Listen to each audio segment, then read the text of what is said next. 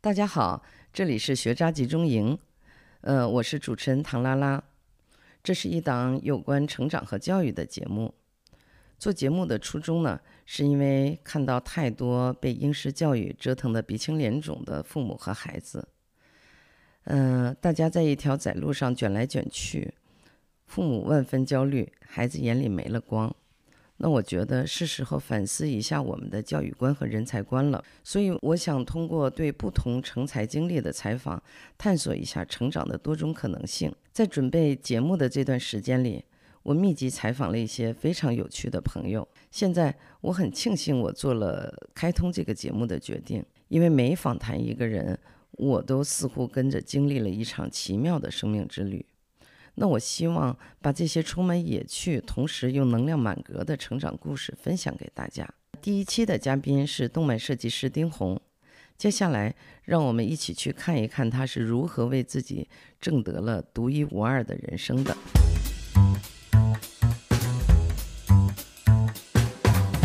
嗯我我知道你是学渣，但是我不知道你是什么程度的学渣。嗯，高中差不多两三年全年级倒数第一的排名成绩算 不算？我的典型学渣，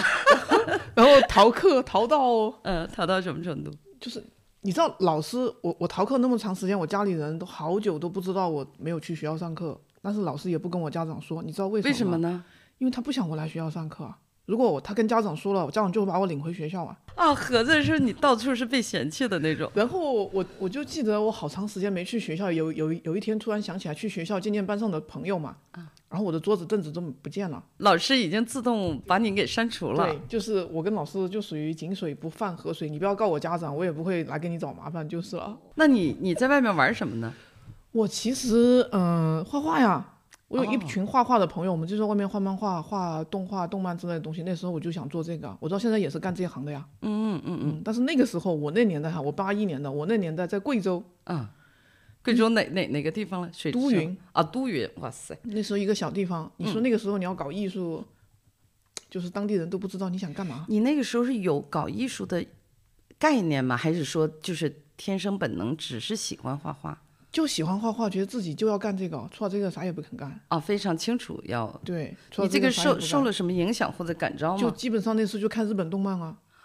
哦，漫画对我的影响是很大的，漫画对我的影响是很大。你知道，其实日本漫画有些思想其实是比较，嗯，怎么说呢，比较 比较中二，也比较极端的，嗯，就是它给予你的那种冲击力和那种那有那些东西是比较大的，嗯，然后极端的理想主义也差不多也是从那里来的，嗯，这里面有好的东西，有不好的东西，但在我人生初期哈，我觉得那种呃比较激进的思想和比较极比较极端的理想主特义别热血，是对你在来我这说，里又起到很大的力量，把我从那个你知道贵州那种小山寨里面，面对那么多反对的声音，然后在那里面坚持过来的那个东西是很有力量的东西。哦但是那个东西哈，到了另外一个人生阶段，就比如说后期人生阶段，你没有那么多外界的反对声音了，然后你已经到了一个你的事业已经到了一个坎儿，啊、你已经觉得你可以开始去呃把握自己命运的时候了，那个东西有可能会有一点反噬，然后你就要重新去调整。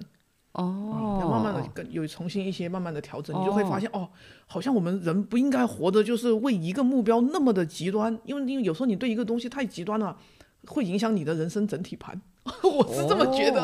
哦， 所以有时候我我我到现在哈，以前的时候我会觉得我一定要达到一个什么什么样的一个状态，我一定要把我的嗯、呃作品或者是怎么样，然后达到一个什么样的市场上的成功。现在我不会这么想了、我就会觉得啊首先我一定要活得爽。嗯 然后我现在能够很冷静的去欣赏和感受生命当下的美好，嗯就生命本身的美好。嗯，就活着就是一种很美好的状态，我现在可以感受到这个东西了。嗯，但是那也是很久以后的事儿。高中毕业考了什么地方呢？考了一个呃，考了四川美院，但是考了专科，两年制专科动画，哦哦也是哦，动画，因为哦当时考非的动是画不动补画嘛。嗯我来北京电影学院考过北京电影学院的动画系，没有考上。嗯，因为文化课不行。嗯，专业文化都不行，因专为我业家不里不不同意，我其实没有老师带的，一直都是一个野生的，就哦是画手。就是自己对，但是如果你要在中国考艺考的话，那你必须要经过那个高考的那个艺考考试，那个是其实没有那么容易的，是比较艰难的。如果你的目标是这种艺术嗯考学嗯院校或者是八大美院之内，那其实是真的挺难的。你随便抓一个艺术生都知道，那不是一件容易的事儿。嗯、啊，如果你没有专业的老师带，你靠自己一个人琢磨的话，其实是比较难过的。然后那时候我不是我不是离家出走了嘛，嗯嗯，什么时候离家出 走？高中高三吧那一年，就是因为想要找到一个呃时间空间，让自己能够去破去过那个专业考试。嗯，然后偷偷摸摸的请了一个老师，老师很厉害，老师当年是我们那边美术家协会副主席。然后我当时知道，如果我要考到我的目标，因为当时全国就只有两个学校开动画系，一个是北京电影学院，二个是四川美院。除了这两个学校，我那年代没有其他学校开动画专业了。我就知道这两个学校，如果我要考上，没有一个高人带我是不可能的。然后我就想了很多鸡贼的方法，终于找到了这么一个有能力带我去过这个专业考试的人。嗯，但是呢，这个你知道牛逼的人，他其实性格都有点古怪，尤其是艺术家。嗯，这个你懂。 嗯我懂， 太懂了，就他的我规矩就呢生活在古怪对之 中。他的规矩就是，他可以带你的孩子，但是如果哈你的家长因为对这个东西的不理解，或者是对艺术的那种呃就是看不上，中途来把这个孩子领走的话，他这辈子都不会让你进他的师门。但是我家里没有一个同意，我骗了他十个月，我的天哪，你好厉害！ 你说你爸妈都同意，对，哦、 但是我的钱是我从小悄悄的存下来的一笔钱，我就是用的那个钱付的学费。我的他会天看那个老师当年看到我就特别的节约，因为我经常在垃圾桶里去抠那些同班的同学，他们用掉了，嗯，还能够挤得出一点的颜料，我就从垃圾堆里把那些颜料捡回来，然后再用擀擀面杖把它擀一点点放起来，他就我会的发现天，因为我们都跟那个老师买批发的颜料和那些话剧，他会发现我可能用的，我可能就是呃。跟那个买东西的频率要比别人低很多，就基本上我用了别人三分之一的材料，然后在很短的时间里面超过了全班的成绩，哦，他就知道我的经经济条件是不太好的，但他他不确定是嗯、他可是能就觉得家你家里庭穷嘛，对家里穷对还但是是说对，他就没有想到是他这不个会孩是子是对没有家里他支只持会的。发现我在他那里工，我在他那里有学画的十个月之中，我们家里人从来没有出现过。但是因为我们晚上学画学到很晚，都是十一点钟啊、十一点半、十点半才放我们回家。很多的同学，特别是女生，他们的家长都会来接，但是我的父母整个一年从来没出现过。 我觉得这个老师是装糊涂，因为他可能不是，他不是看装中你糊这个涂，苗子，嗯不，是装糊涂，他其实那个时候他真的以为家，因为我一直在骗他，我怕他把我一脚踢出门了，所以我就一直到什么时候，一直到我们要去艺考了，参加艺考的时候前三天，我们要上火车去呃湖南参加艺考，当时那个四川美院有个考点在湖南长沙大学。然后我们就准备走的那天，他就说：“你们马上参加艺考了，我有事要跟你们家长说，把你们家长全部叫来。 露馅儿”了，对，我说：“他妈的，上了一年课，居然跟我说这个点儿开家长会，你玩我呢？”找一个假家长 过来。我爸当时就理都不理我，就对我冷嘲热讽一番，然后他就走了。那我妈看我哭得太可怜了，我妈就偷背着我爸，悄悄的去见了这个老师一次。哦，给你占了台，对，哦所以那个老师一看，我妈就是一个一问一问三不知，就对这个艺考和对考试和她对我的学业这些事情一问三不知的一个， 就是那种山里面的农村妇女。嗯，她就我我，因为她让我请家长的时候，我就跟她说过啊，我就说我的事情我可以自己决定，你不用叫我家长来，有什么事情跟我说就好了。她说你小孩子懂什么懂，去把你家长叫来。 嗯然后我就我就当时我就嗯，然后我就只有回家去跟我爸说，能不能让我爸去一趟。然后我爸就对我冷嘲一一番冷嘲热讽，没理我。后面我妈看我太可怜了，我妈就背着我爸悄悄的就去见了那个老师一面。太逗了。对，然后那个嗯老师看我的家长果然是一问三不知，所 以还不如直接跟还不你如直说。接跟我说。然后我就，他基本上在那个时候，他见到我妈的时候，他大概已就已经有点猜到个八九不离十了，但是他没有没有再说什么，都已经到这个都已经到这个反节正骨眼家长上了，也还有出现三了天就要考试了，你有什么好说的，是吧？嗯，好，然后过后就去考了，然后那年我的专业考了贵州省第十五名，川美的考试。非常厉害对，了那。一年我是我我是嗯专业考试，但是我当时学的时间最晚，因为我前面的和我一起去考试的那帮朋友，就是那帮同呃备考班的那些同学，他们基本上都是从高一就开始了，我是高三，已经挣扎到高三，实在是没办法了，然后我我才去找的，所以我总共只有十个月的时间，哦，然后他们都是需要三年去考的试，我然后因为我又没有钱，你让我读三年，我也怕我把我的钱耗光， 我偷偷摸摸的存了不少钱。 你你你怎么存钱的？小的时候，从小学到高中毕业，基本上没有花自己的早餐钱吃过一顿早饭。你那时候怎么就未雨绸缪嘛，就很有因为人你生规很小划的时嘛？候喜欢画画，家里人就没有好脸色，你就知道，如果你要干这个，你就必须拿到人生的主动权。你那么小就，三年级就开始，我那个时候三年级在一我的个天，那个时候呃银行还没有那种电脑嘛哈，银行还是那种信用社用手写的那种存款卡，然后我就跑到那个银行的信用社，那那个还不能叫银行，那个叫农村信用社，嗯，开了一个就是那种存折，然后就是呃最低存款要有一块钱才能去存钱。然后我就每次把两毛钱、四毛钱的早餐钱存起来，有一块，然后就去存一次。所以当时我的存折上全部都是一块、一块、一块、一块。一块天哪，人家人家也给你存，对，那个我我其实那个时候年我纪的小，不天懂哪事，也看不懂人家脸色。其实那个阿姨早上烦死我了。 我的就那时候天你哪，才小学三年级，到不到小学，我小学都在那个信用社存钱，好，一直到后面时代变化，才就开始有电脑啦、什么的。然后，嗯、后面我的存我存钱的手段也开始变得比较多。我因为那时候知道钱很重要，因为如果没有钱，你就没办法决定自己想要去读什么学校，想要去干嘛。你怎么那么早会呢？怎么那么早就有强烈的这个自我意识呢？就知道要给自己的人生负责呢？因为那个时候你会看到你想做的事情，家里不同意啊，没有没有商量的余地，那你就得想早点想办法那你学习不好，你爸会有意见吗？打。打，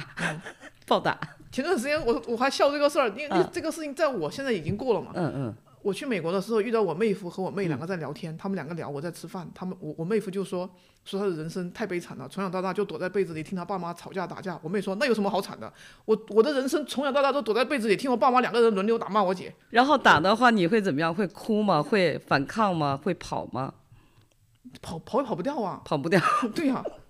后面到初三的时候，嗯到高三的时候才离家出走，那时候觉得要去呃挣最后那差那一点点的学费，一千多块钱的学费，哦然后哦，那个时候要出去你就相当于是呃那，个时候之每前月是把零花钱，对，那个时候攒起美来院的学费要一万呐、那个年代很夸张啊，学费我的天，对，然后啊我用尽了一切，就是一个小孩能想到想不到的所有的方法赚赚钱。嗯，我在三家漫画书卖自己的画，还请了三个枪手，哇塞，商业才能都是被逼出来因为因的。为当时那些他觉得我画画不错，就想跟我学画嘛，我就收了三个徒弟。我说我教你可以免费教，但是你们的画画完了之后得属于我，然后我就签上我的名拿去卖，然后还还卖过还。你你永远都有让我更惊讶的事那是小时候嘛，那哦初中的时候你就只能想出这种招，然后情人节去卖卖玫瑰花呀，哎，这个我也干过。 嗯嗯，好，然后呃，更好赚钱的就是在这是在中学的时候，就是高初中啊，初中啊，哦，初中这个事情就开始干了。天我说我初三的时候就控制了学校的色 情业，所有人都知道买 买买黄色漫画和黄色碟去找我就对了。然后我就说，哎，要是被老师和家长抓包了，不要把我供出来，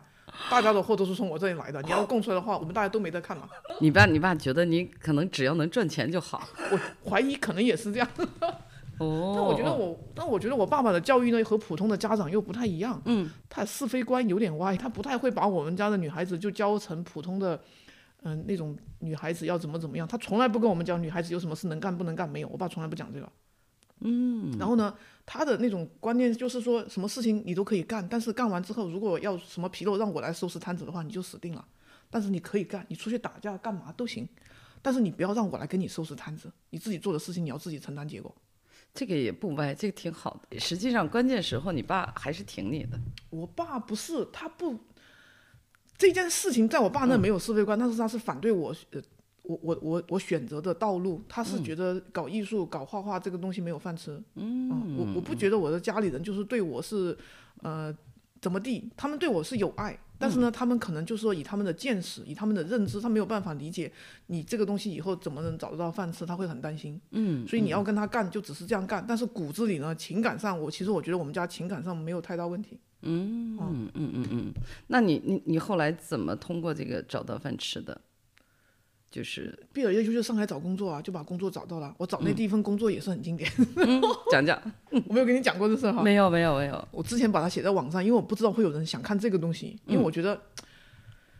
嗯，很多人他会觉得自己在职场上受挫啊，或者是找不到机会啊。很嗯多人看完我我写那篇之后，就发现，然后我从来没有努力过。 是你昨被天被你励志了是吗？，对，然后呢，我说对我来说这个是很正常的一个招，因为小时候我从我父母手上爬出来哈，爬出贵州，一定要坚持干这个事情，对我来说是人生最。就要命的一段，就是你让我，你现在把我我这个状态的我丢回到以前高中时候，你说重新来一次，我我我觉得我过不来，太他妈艰难了。就是你一个人要一个小孩要面对整个世界的反对，太艰难了。嗯，但是我那个时候撑过来了，嗯，反正那时候的状态就是，反正我这辈子就干这个了，你要么弄死我，嗯，我要是活着我就干这个，就这么一个状态，然后就就死活撑过来了。但当时回过头去想，我虽然不后悔这段人生，因为这段人生哈，你能够看到你的那种状态，把你周围的那种所有人的那种能量场搅了个天翻地覆。你会发现有很多人，他看完了之后，虽然他不敢干你这样的事，但是他觉得好热血、好激动，他就很想帮你。你知道那个时候，我我离家出走的时候没有地方住，我们学校的老师把他的那个教师宿舍的那个，我不能说是哪个老师，啊免得害他。那个老师当时还很年轻，二十来岁，刚刚找找到人生第一份工作是在那种做教职这种工作嘛，然后他就把他的那个教师宿舍的钥匙给了我，教师宿舍就在学校里哦。然后他就跟我说，你要是没地方住，你就晚上打完工，那时候我要打工嘛，晚上打完工之后就翻墙进来，你不要从正门进来，翻墙进来，然后你就开门直接进来，躺在我的床上睡就好了。然后他说，但是千万不能让任何人知道你住在我家，要不然老师工作都不保。 因为他他是个老师，他收藏一个离家出走的学生，这个问题很窝藏大，犯对，这个问题很大。但是他看到我整个过程出来，他又觉得他作为一个成年人，他看不下去，他觉得这个世界都在围剿这么一个孩子，他看不下去。嗯，嗯他觉得他作为一个成年人，做我的朋友，他又必须要帮我，所以他就当时出手帮了我。而且当时像这种情况，就是罔顾原则的在帮我的人还挺多的。 哦，所以在这个过程之中，我觉得得完全就被你的那个对强烈的欲望对给罔感染顾原了。则帮我的人，就是这哦很、甚至很多成年人，就是完全就不管自己的嗯既定原则，哪怕就是以他们的价值观觉得这件事情是不能干的，但是他就会觉得，如果是你的话，我为了你，我可以去干这么一件事。然后当时你就会觉得你的身边有很多很多的这种力量站在你的身旁，然后你这一乱一一路过来，你就会觉得，怎么说呢？就是一些很正经的人都被你搞成了妖魔鬼怪，你把他们内 心 内心的某某一面给激发对出来了。然后嗯回头过来看到，你就会觉得，就是当这些事情都过去了之后哈、你已经从那个很痛苦、很挣扎的环境里出来之后，回头过去看，你就觉得，哎，这段人生好值啊，就非觉常得很快意，是不是？然后你是有一帮就是可以和你这样玩的朋友，嗯，就觉得很快很很快意。不管是当时那些老师也好啊，嗯还是当年支持我们出同人志的那些复印店的老板也好啊，嗯嗯，都是那种，嗯、完全就是已经不和钱和利益完全没有关系，他就只是想要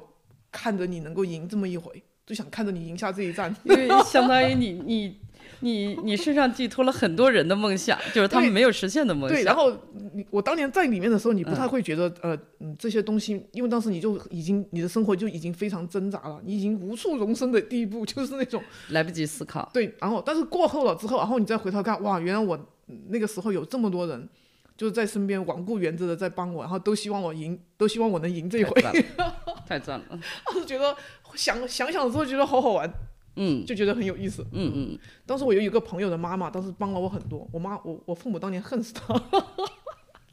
哦，那个朋友的妈妈，她知道她女儿，她是一个很开明的母亲。她女儿初中的时候想画画，就跟她妈说：“我不想去读书，我就想画画。”她说：“那你回家。”哎，她女儿也是个学渣。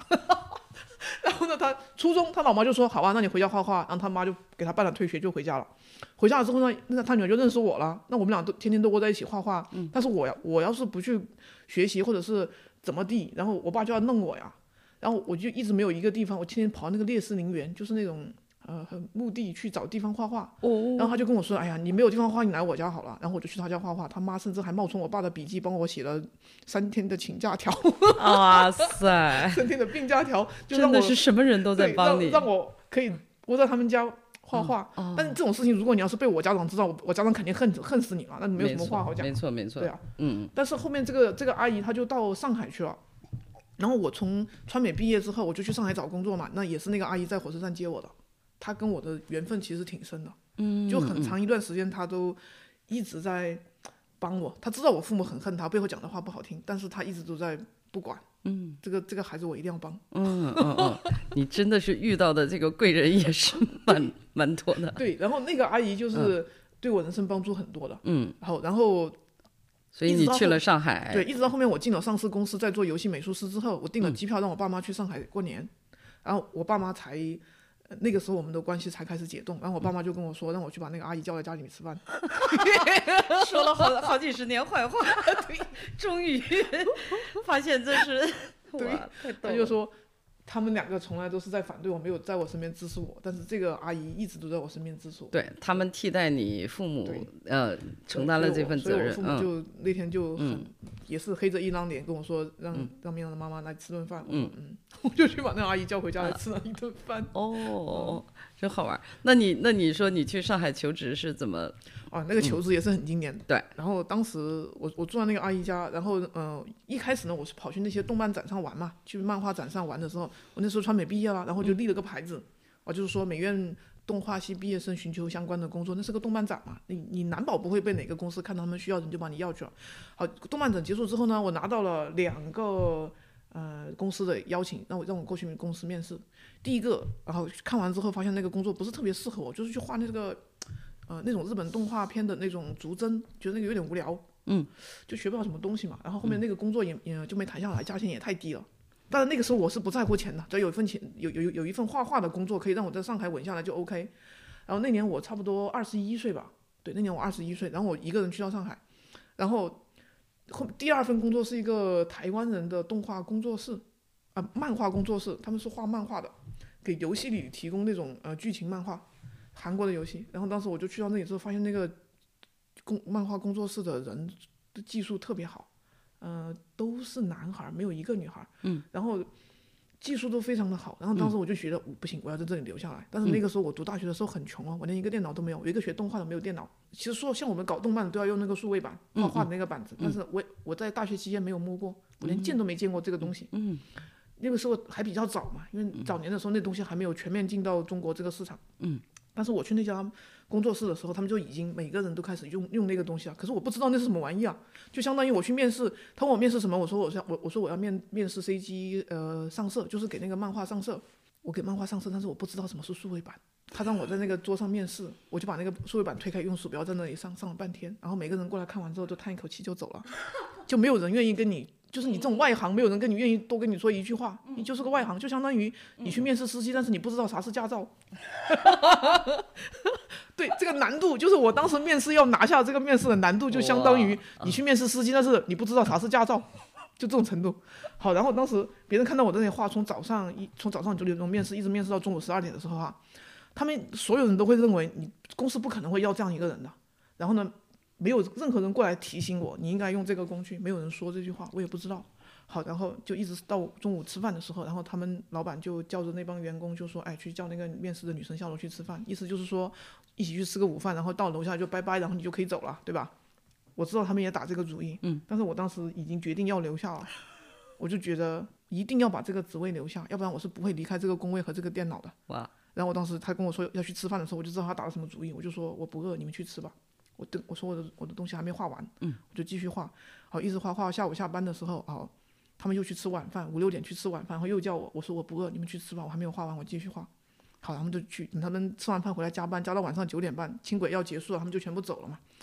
然后一直到那个部门经理，他们也不赶你走，部门经理要赶我走，嗯他当时锁门的时候，他就说了一句：“他说我要我要锁门了。”嗯，就这句话就已经是很明显要赶你走了。然后我就跟他说：“我说我这张画还没有画完，我要继续画。如果你怕丢东西的话，你就把我锁在里 面。太”当时那个部门 他就经理懵了，他都懵了，他直接就傻了。说疯遇见一个小疯子对，他当时就就是吐了一个字“你”，然后他也没说什么，他就把那个后面的话就咽下去了。嗯然后他想了想，他也没锁门，他就他就走了。好，走了之后呢，我就继续那样继续拿着鼠标在就那很画。 nice 的一个公司啊，嗯，他当时其实很不耐烦，但他也拿我没办法，因为他发现我这个样子就是肯定不会走的。当时我的打算就是，如果你要是想要把我弄出去的话，我就抱着那个桌子腿，随便你拳打脚踢，我都不会放开的。我当时就是这么打算的，反正我当时已经决定了，老子是今天如果不把这个职位拿下来，我不管用多少天的时间，我是不会离开这个楼的。哇塞，我当时就是这么一个状态。好，然后他当时一看我是这个状态，他也知道我不会走，他当时很生气，你，唉算了， 然后他就就没有关门，把门掩上，他就走了。走了之后我就一直画，画到凌晨三点钟，我的晚上凌天晨呐三点了。然后呢，这个当时的那个公司的项目不是项目经理，是那个美术总监，是一个台湾人。嗯，那个哥们儿技术很好，那个哥们儿二 D、三 D 都很好。然后那个哥们儿当时晚上半夜肚子饿了，出来吃夜宵，他就发现公司十三楼的那个灯还是开着的，他就以为最后走的人忘了关灯，他就上楼来关灯，他就发现白天来面试的那个女的还在。不吃不喝吃几个小对时，他知道我今天中午饭没早中午中午饭没吃，晚饭也没吃，然后一直画到他当时来看我的时候凌晨三点钟。他当时就看完，他当时开门看到我还在那画画，他就傻了。嗯。然后他就走过来看了一眼我的画，当时画的很烂嘛，他就叹了一口气，他就走了。好，过一会儿大概十五分钟之后他又回来了，回来之后拿了一罐八宝粥放到我的面前，就跟我说一句：“嗯，先吃饭，不要饿死在我们公司。”担不起这个人 命。对，然后呢，那那个艺术总监过来之后，拿一个八宝粥，先吃饭，不要饿死在我们公司。然后我我也不那个时候我也不讲客气嘛，我就拿起来就打开就开始吃。他就说站起来，站到旁边去。然后我就站起来，站到旁边去。他就坐到我的位置上，就把那个数位板，把我的鼠标哈开，把我的数位板拿到中间来，然后就说一句：“你想干这行，就要学会用这个。”嗯。然后那个时候我坚持到凌晨三点，终于有人来跟我讲句有用的话。我的天！大家本来就觉得孺子不可教，对，然后呢，这个哥们儿就教我怎么把我在美院的那些呃，就是基本功的知识，呃，马上把把它变成用数呃数字绘画能够用得上的东西。他说你学过传媒的东西，什么阴影那些你都懂，但是你只是不熟悉工具。但是这个工具就算是很厉害的人，也需要三天才能熟悉。我不确定你一天晚上能够搞得定，但是你就拿你的全力试试看，最后那张作品成什么样算什么样。哦。但是我没有资格来决定你的去留，只有老板才能有资格决定你的去留。你啊就画到明天早上老板来了之后，让老板看看，看老板是怎么一个反应。啊、老老板来决定。然后他临他早上差不多六点钟离开的时候，嗯，他就说了一句：“不要告诉老板我来过。” 他就走了。不要告诉老板我来过。哇对他交代完这句话之后，他就走了。然后第二这天都哦他就是上帝派来的天使啊！对，第二天之后他就装成不认识你的晚样子。上没有出现发生过这些事。然后老板当时因为第二天那些员工来上班的时候，一进看办见公你室还看到我在就 就全部都吓死傻了了。吓然后死呢，老板十点，因为员工来的肯定比老板早嘛，老板十点钟才来，老板十点钟一进办公室看到我的时候，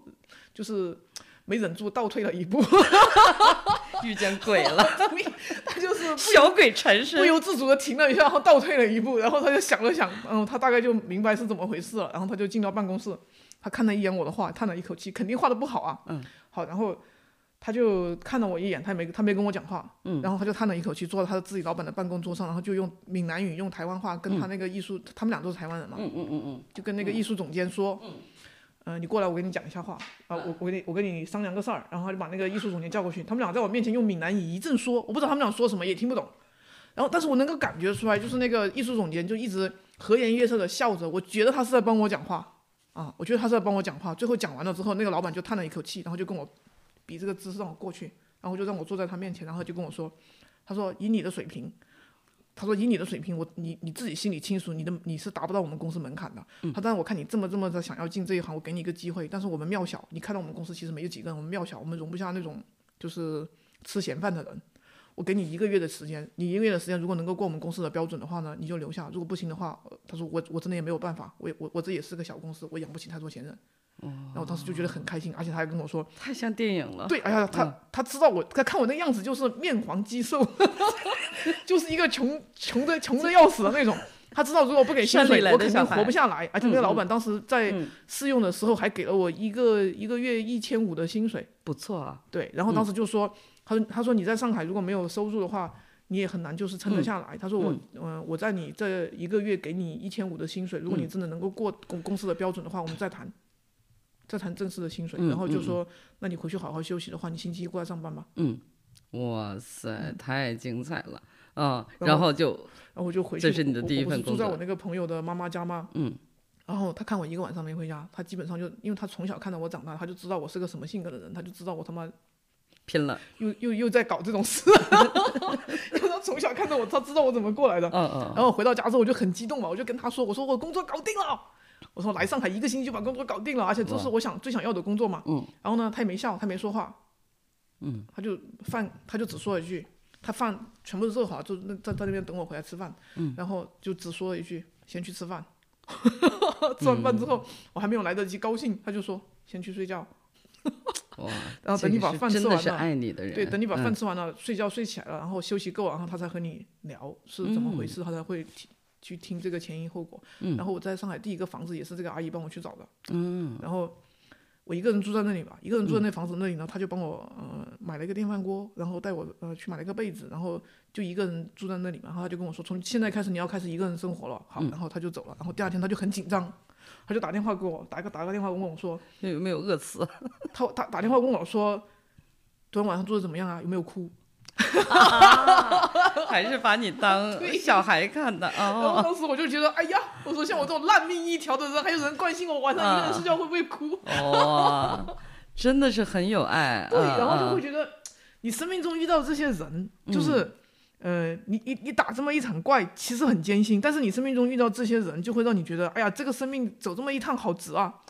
太值了。对啊真，的太超了嗯值，然后你就觉得。好开心啊！就是一路过来，就是你觉得人生就是过得，呃，虽然不是那么的，呃，就是中规中矩哈，但是很开心。然后一讲起来就觉得，哎呀，回过头去想，觉得好精彩啊！ 回过头去讲这个故事的时候，自己都觉得很精彩。 太棒了，嗯，太酷了，嗯，对，所以后面就喜就就已经就是你你能够容忍这个你的人生的那种容错度就会越来越高，嗯啊，这个很重要。就是我一直都说嘛，输得起比赢得起更重要。输得起比赢得起，对，嗯你就嗯是你就是，嗯，不不能一直老是去干那种很有把握的事。我说你嗯人生就像、就像那种投资回报一样，百分之三十要放在高风险投资上，嗯， 而我们可能会放的更多一些。然后我就说，我说我经常会愿意去做那种，就是说一个机会只给我打六分的那种机会。嗯，那个机会才是值得争取的。如果一个机嗯会给你打了十分，一点争取价值都没有，那本来就是你的，要不要而已。啊，对吧？嗯，只有那个机会给你打了只有六分，当你那个机会拿到手的时候，你才会觉得哇，牛逼死了，嗯哇，你真的是挑挑战型人格这很好玩呢、就我妹也是这样的，哦，我妹在在硅谷的时候也，她在美国留学的时候，她年年都投谷歌的简历，那就谷歌当时很强嘛，在硅谷算是很强的公司，嗯嗯嗯，每年都投，每年都被刷下来，每嗯每年就继续投，每年都能多闯进一轮，哦，然后她也是，她当时的原话就是， 这个原话也就很有我们家的风格，嗯她就说。我自己几斤几两，我是很清楚的，但是嗯戳呢还是要去戳的。万一他们哪天瞎了狗眼把我要了呢？ 哪天他们瞎了眼把我要了呢？我当时就笑，我说你又没有很差，为什么别人一定要瞎了眼才会要你？嗯他就说你不用安慰我，我自己几斤几两还是知道的，但是戳还是要戳的。他说这种事情，你明知道你是就 嗯够要不上去嗯的，争取，你明知道你是够不上的，但是有什么关系呢？够不上的东西输了就输了，很正常，一点心理都不会有伤害。但是如果赢了，我操，你人生就翻了。嗯 他说你老是去做那种只有。就是很多人是那种他要有十二万分的把握，他有十二分的把握去做一件十分的事儿，嗯所以他们就很稳健。但是呢，做什么事情也没不开心，没也不啥高大兴意。 思，对我说，我说那肯定不高兴啊！我说你十二十二分的能力做成一件十分的事情，有啥好高兴的？嗯，一嗯点感觉都没有。我说人生一定要去做那种只给你打六分的那种机会，然后把它死磕下来，磕完了之后你才会觉得哇，我牛逼死了。 我的天，太勇敢了，你你身上这个这个这个力量可太强大但是了，很好玩呐、就这种事情成功一次，你就觉得哎，还可以还可以再来一个，去找一点什么呃类似的事情来干。但是你每次很刺去激找那种给自己打六分的机会，它其实是一个对你人生的一个推动嘛。嗯，你可以在你每次都去打，你每次打的是这种怪。嗯那么其实你进去的时候，你以六分的那种能力进去的时候，就像我进那家公司，我是完全达不到标准的，但他跟我说跟我一个月的时间嗯嘛，我七天就达到要求了。嗯，然后七天达到要求之后，他就说，那你现在量还达不到要求，我们要求是一天两张。嗯然后我就说，那你再给我一个月，我马上给打给你看。然后叫两个月之后，我就达到一天两张的量的要求了。嗯嗯嗯，对你只要然后进去了，跟然后就在那儿稳稳的待住了你你只要对啊，但嗯是两个、两个两年之后我就自己辞职了。辞职的时候，那个、啊，在那儿待了两年呢，两年之后，我就觉得这个、这个公司对我来说就已经我我就已经是到到顶了，我就是没有什么可学习对和没进有步的什么空对。间了。如果你嗯要继续去呃找寻你之前给自己设定的目标，那这个地方就已经不是你现在该待的地方了。嗯所以人生的你要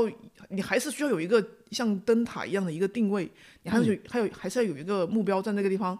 你才知道什么时候该坚持，什么时候该放弃，什么时候该摸鱼。嗯，什么时候该去鼓起一口劲跟他干几个通宵？要嗯不，如果你没有那个目标，你可能就觉得你不知道该做什么。嗯，其实这个就是的对，是的，是的，是的，嗯，你你的人生策略现在就摆不现对现在因为好的，呃，你你知道那个就是现在好多小孩儿，就是呃不是小孩儿吧，就是大学生嗯被什么被什么，就是有一个词叫嗯空心病，就哦好好多孩子是呃只是机械的学习，但是他。自己不知道自己要什么，因为他是所有的动作从小到大都是被指挥的、被规定的。然后长大了之后，他毕了业也不知道要干什么，然后所以呢，再考研，考完研呢再考博，然后考完博呢，可能直接嫁人。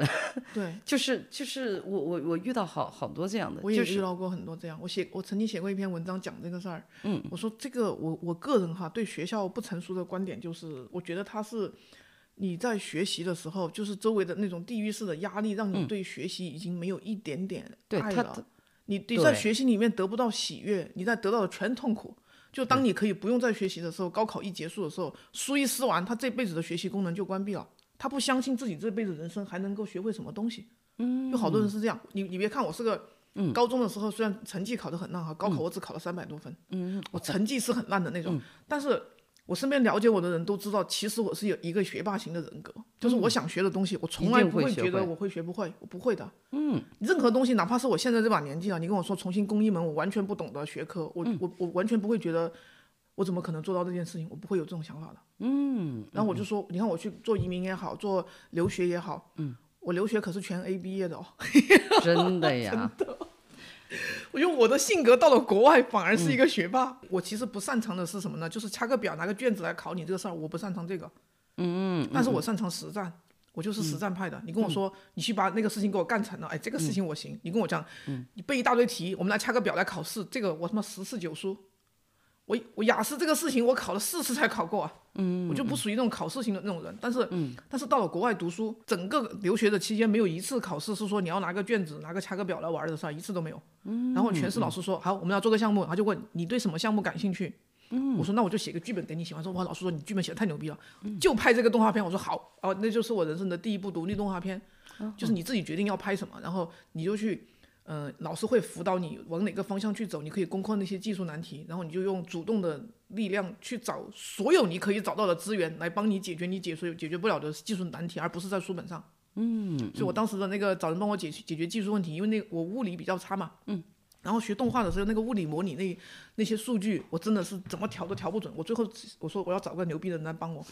我找到了一个拿过奥斯卡小金人的人。哇塞，你我当真时是厉害！当时我真就是说，太我神问了我们老师，学校所有的老师都被我问完了，然后他嗯们就是花了很多时间来帮我，想要解决那个问题。最后呢，嗯，跟我说的就是对不起，我已经尽力了，但是我真的帮不了你。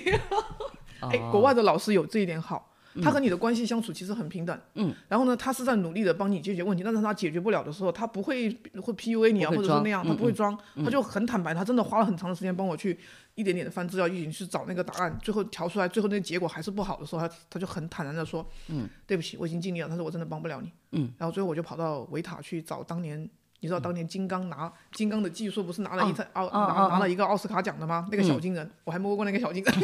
真的，哇塞，因为当年那个独立动画片在新西兰拍出来之后，我那个独立动画片拿了一年一次，一年只有只发一个的维塔的那个动画新人奖。然后呢，当年我我还没有拿到奖，我还在做动画片的时候，我在我去听过，嗯、他跑到学校里面来做演讲的时候，我去听过那个技术总监，就当年拿金刚，嗯嗯嗯，那个小金人的那个技术总监，他来演到到学校来的演讲，我就偷偷摸摸的把他的呃就是名字给记下来了，记完了之后我就跑到那个领英上去把这个人给翻了出来，翻了出来之后我就呃找到了他的 email，我就跑去 email 给他写了一封信，然后告诉他我现在在做一个独立动画片，遇到一个技术难题我解决不了，然后呢我是用了什么什么什么方法，然后都没有成功，我不知道到底是哪个数据有问题。我不知道我的哇地心引力没调对呢，还是风场没调对？但是你肯定知道，因为你是这方面的专家。嗯，然后他们都会觉得你像这样去麻烦一个大不太神，可人能家的的时间他妈多宝贵啊！你开什么玩笑？人家的时间多宝贵啊！嗯，怎么可能会花时间给你解决这种问题？我说那是你问，我、我说那是你问问题的方法不对。然后结果我写完了之后，他果然给我回了一巨长一封信，还给嗯我发了几篇，就是那个那个领那个专业领域的几篇论文，他跟我哦说他你们先都把这几篇好论文看完，好认啊看完之后真你哦再给我看，还有看完之后你再看我写的 email，你应该怎么去解决这个问题。我靠，看完之后我就明白了，我说我操，果然就是要有高人带才行。但是我就说、你要找高人带你，首先你要对自哦己你得要做的事情敢嗯非常清晰，你不能去跟人家。我说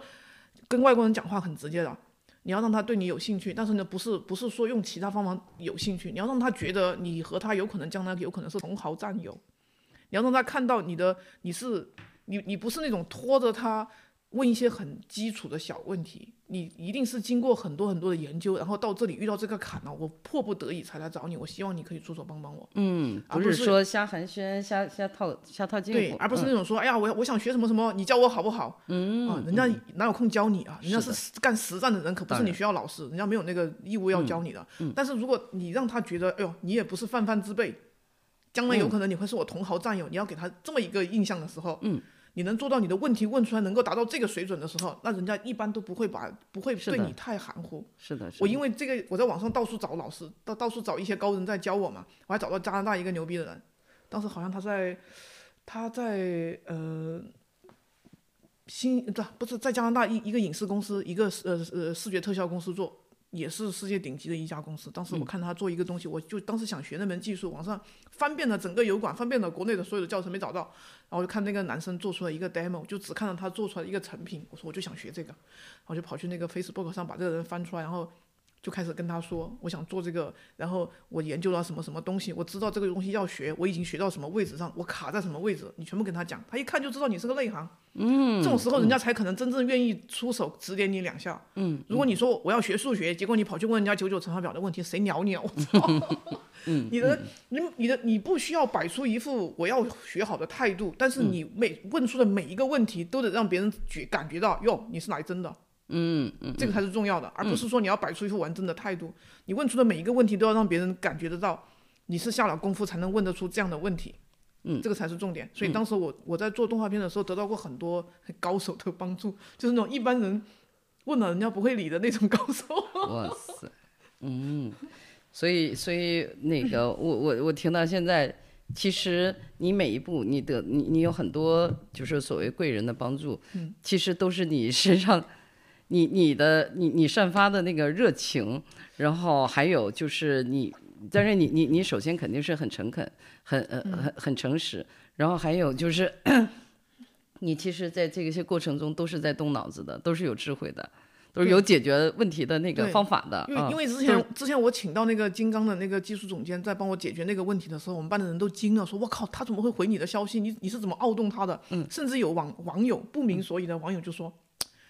我操！你见他的时候到底穿了多短的裙子？我说我靠！就我这颜值都不知，如果说潜规则也不知道算是谁比 谁欠谁。我说我靠！人家那个高高帅帅、一脸嗯金发碧眼的帅哥，就我这颜值，如果说潜规则也不知道算谁欠谁了。不带这么转的。这也太赚了吧！ 嗯，然后那个那个，那我回过头来讲，你其其其实你每一段经历都都都能讲一个大故事，但是那个回过头来讲，就是你怎么怎么去成那个新西兰留学的呢？因为呃那些年就是你在宋庄，在那个四毛字儿待的时候，我我都不知道你是干什么的，反正感觉就是一个。刘明，对，游这这这真的是一个流民，然后好像想上班上班，然后不上班不上班，然后我我不知道你在你你你在干嘛，好像感觉就是天南海北的旅游，然后玩各种很刺激的事情，对，然后突然有一天说，哎，出国了，然后干嘛去了？留学了，然后哎，移民了。我我我我就是你的一切，就是每一步都是特别出人意表的。我想这一个学渣怎么弄一，怎么怎么事情对他来说就这么容易呢？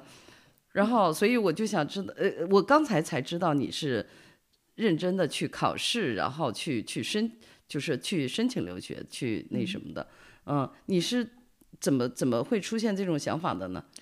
因为那个时候你，我知道你的水平，比如说在国内任何大公司也都没有问题了，嗯，你怎么会要去想出去学习的？这个动力是什么？其实我觉得哈，人生有时候不能单看一条就是事业线，你的人生是一个整体盘。我觉得到了那个点，其实那个时候我就觉得我应该再继续去刷我的世界观了。我觉得刷世界观这件事情现在还挺重要的，我现在都没刷满呢，我现在还有很多地方想要去探索。嗯哦，对，所以我以后可能还会呃继续去刷，把我的世界观刷满。嗯，然后那个时候我觉得。我其实，在宋段那几年，就像你说的，就是完全沉浸式的放松自己去，呃，想干嘛干嘛。嗯，我那是因为我到我到了宋庄之后，其实这个地方挺符合我的 气场的。懒散、对，然后呢，这 个气场休就是闲，嗯不强迫自己干任何不想干的事。嗯，就这个气场是很符合我的气场。虽然在我看来，他们这一群也也都是一群神经病。嗯，然后呢，嗯，虽然我一天到晚都说他们神经病，我也嗯不承认自己是宋庄人，但是也不知道为啥，我在这一待就待了三三四年吧。有那么久，有有有三年多，我在宋庄进进出出，可能待了有个三年多。嗯，好，然后慢慢的你就会呃，我其实我我潜意识我是知道，在宋庄的这段日子对我来说是一个挺重要的，嗯，精神提升。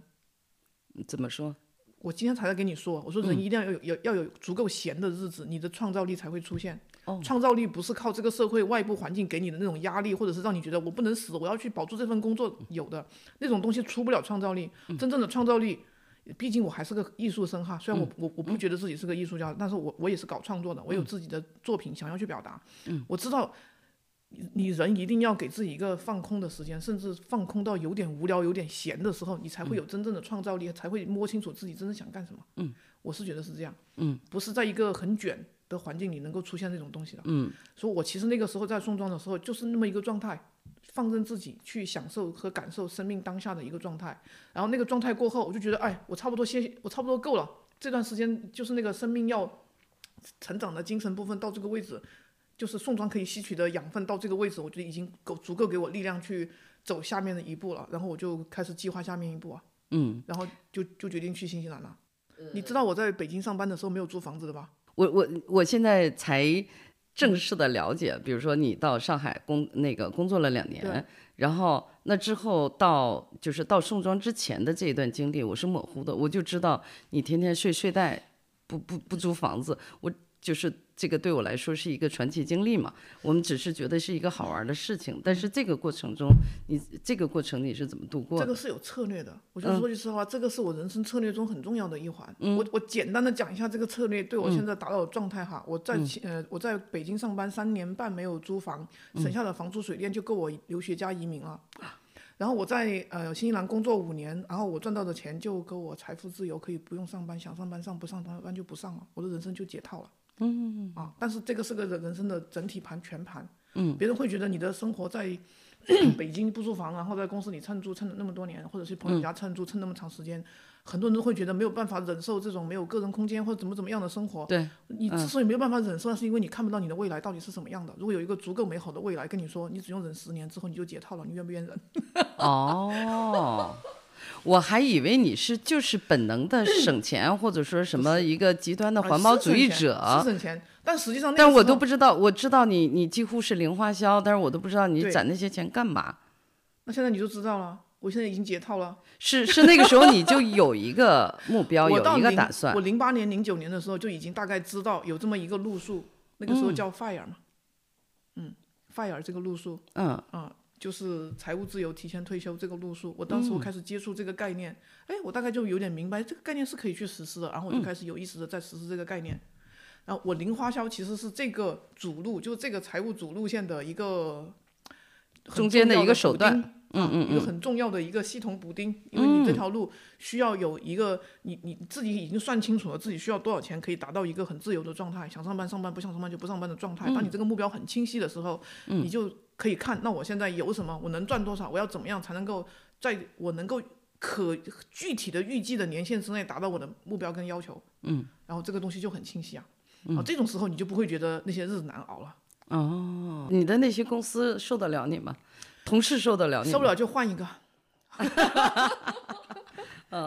讲讲讲讲你在公司打地铺的 这种经历。我你又不是去跑去公司，我们我互联网公司的哪个公司没有地铺啊？好几个公司都是地铺文化起家的，嗯，就是公司的老板 CEO 都是在公司地铺嗯但文化起家的，是人家是偶尔啊，一个星期熬一次。哦，没有没有，我当时去了一家公司，他们当时在五道口的时候，就直接这边是办公室，那边一个推拉门打开全地铺。哦，嗯我很互联网公司搞游戏的那帮人，哪个不是日夜颠倒，哪个不是互就是这种地铺文化起家的，嗯，这都很正常。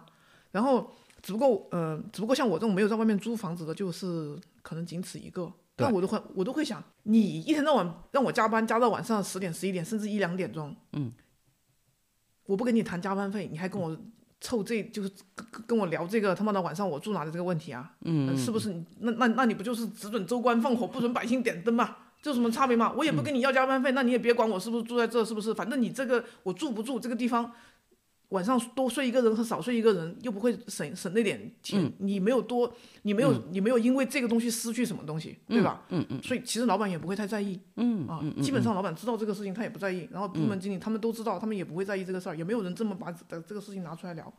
但逻辑上就是这样啊，嗯那你不会有这种就是说很疲惫的这种时候吗？我说的这个疲惫就是心理上的疲惫，因为我们。呃，就就像你那些朋友说的，你没有私人的没有时间，没有私人的空间，因为这个对好像每个人都很重要的。就是你，比如说你，你不管是疯狂的工作一段，还是疯狂的什么社交一段，你总是需要有一个地方退缩，躲躲在某个地方，自己我那自个己东西，修养一我那下个儿。东西从零八年之后就没有了。嗯，我我从我离开上海之后，嗯，我身上就只有一个十五公斤的包，然后所有的家当都在里面，然后就这个东西就导致了你不需要有那么大一个空间去存放你的东西和你的人，嗯就是晚上人在哪里就睡哪里，两米的地方哪里都找得到。我的天，然后这种状态一旦习惯了之后就回不去了，因为好处太多了。嗯，就刚开始的时候你会觉得有点惨。嗯，就刚开始，对呀因为从不会自怜吗？呃，刚刚从上海离开的时候会，那时候你真的是背一个包站在十字路口，你不知道自己要去哪里。但是到了后面之后，就是 会很享受吗老天爷给你指的这条路肯定是有原因的。哦， 曾经有一段时间自我怀疑过，嗯，其实那个时候就是我已经没有一个就是说我怕人家看到或者是要你什么你你不在乎任何人的时候，你就能干出在哪里都能睡，广场条凳都睡过的人了，难道我还在怕公司睡被别人看见？不可能的，嗯，这个这个程度差太多了，然后就觉得。你在哪里都能，呃，都能睡的时候，你不存在那个不能够向外人展示的一个个人空间。我不需要那个东西，我在哪都可以展示自己。就是我在人前和人后是一个一模一样的状态的时候，你不需要那么一个空间。哦，就是我零八年之后开始达到这个效果，达到达到这个状态，你是突破了自己的所谓那个心理的那个，也是有舒一适些期事情把你推到这个位置上。然后呢，你一开始进到这个位置的时候，刚开始的时候你是有点自我怀疑的，你说哇靠，我怎么突然变得那么四大皆空啊？你是有点害怕。你身上揣着三百块钱，三个月之后还有一百五，你怕不怕？嗯， 哎，那个时候还没有什么移动支付哈、都是花现金的年代，身上揣三百块钱，三个月过后还有一百五，你就觉得自己有点好像不太对劲了， 你就开始我怎么了？我怎么会变成这样啊？但是其实我就像我讲的，我不是在故意省钱，或者是故意怎么样。那个时候我还没有开始有这个意识，刚刚离开上海的时候，不知道为什么突然一下子就是生活变得和普通人变得已经差很，就和普通人的路数差很远了。对。但是你让我现在去花个钱去租个房子，然后放那十五公斤的包，我就觉得有点太过了吧。 然后就回不来了，然后这个日子就越走越远，然后开始你就会要去寻找一些自我认同感，啊，你要去找一些，嗯，能够呃说明为什么你变成了现在这个样子，而且这比较能够证明你这样下去其实是没有问题的，然后你就会开始去注意一些和你差不多的人和事，哦，然后比去如说了解到了很多不同的认知的那种层次的人，有很多人在跟你做同样的事，然后你看他们是过来人嘛，你看他们的打怪打的经历，然后他们呃得到的结果是怎么样？你看完之后，你有很多很有共鸣的地方，虽然你还没有走到那里去，但是别人比你先走了，就是你走了一年，别人已经走了十年了，然后你问问那种人，哇，这十年来你都没有花一分钱生活，你到底是咋想的？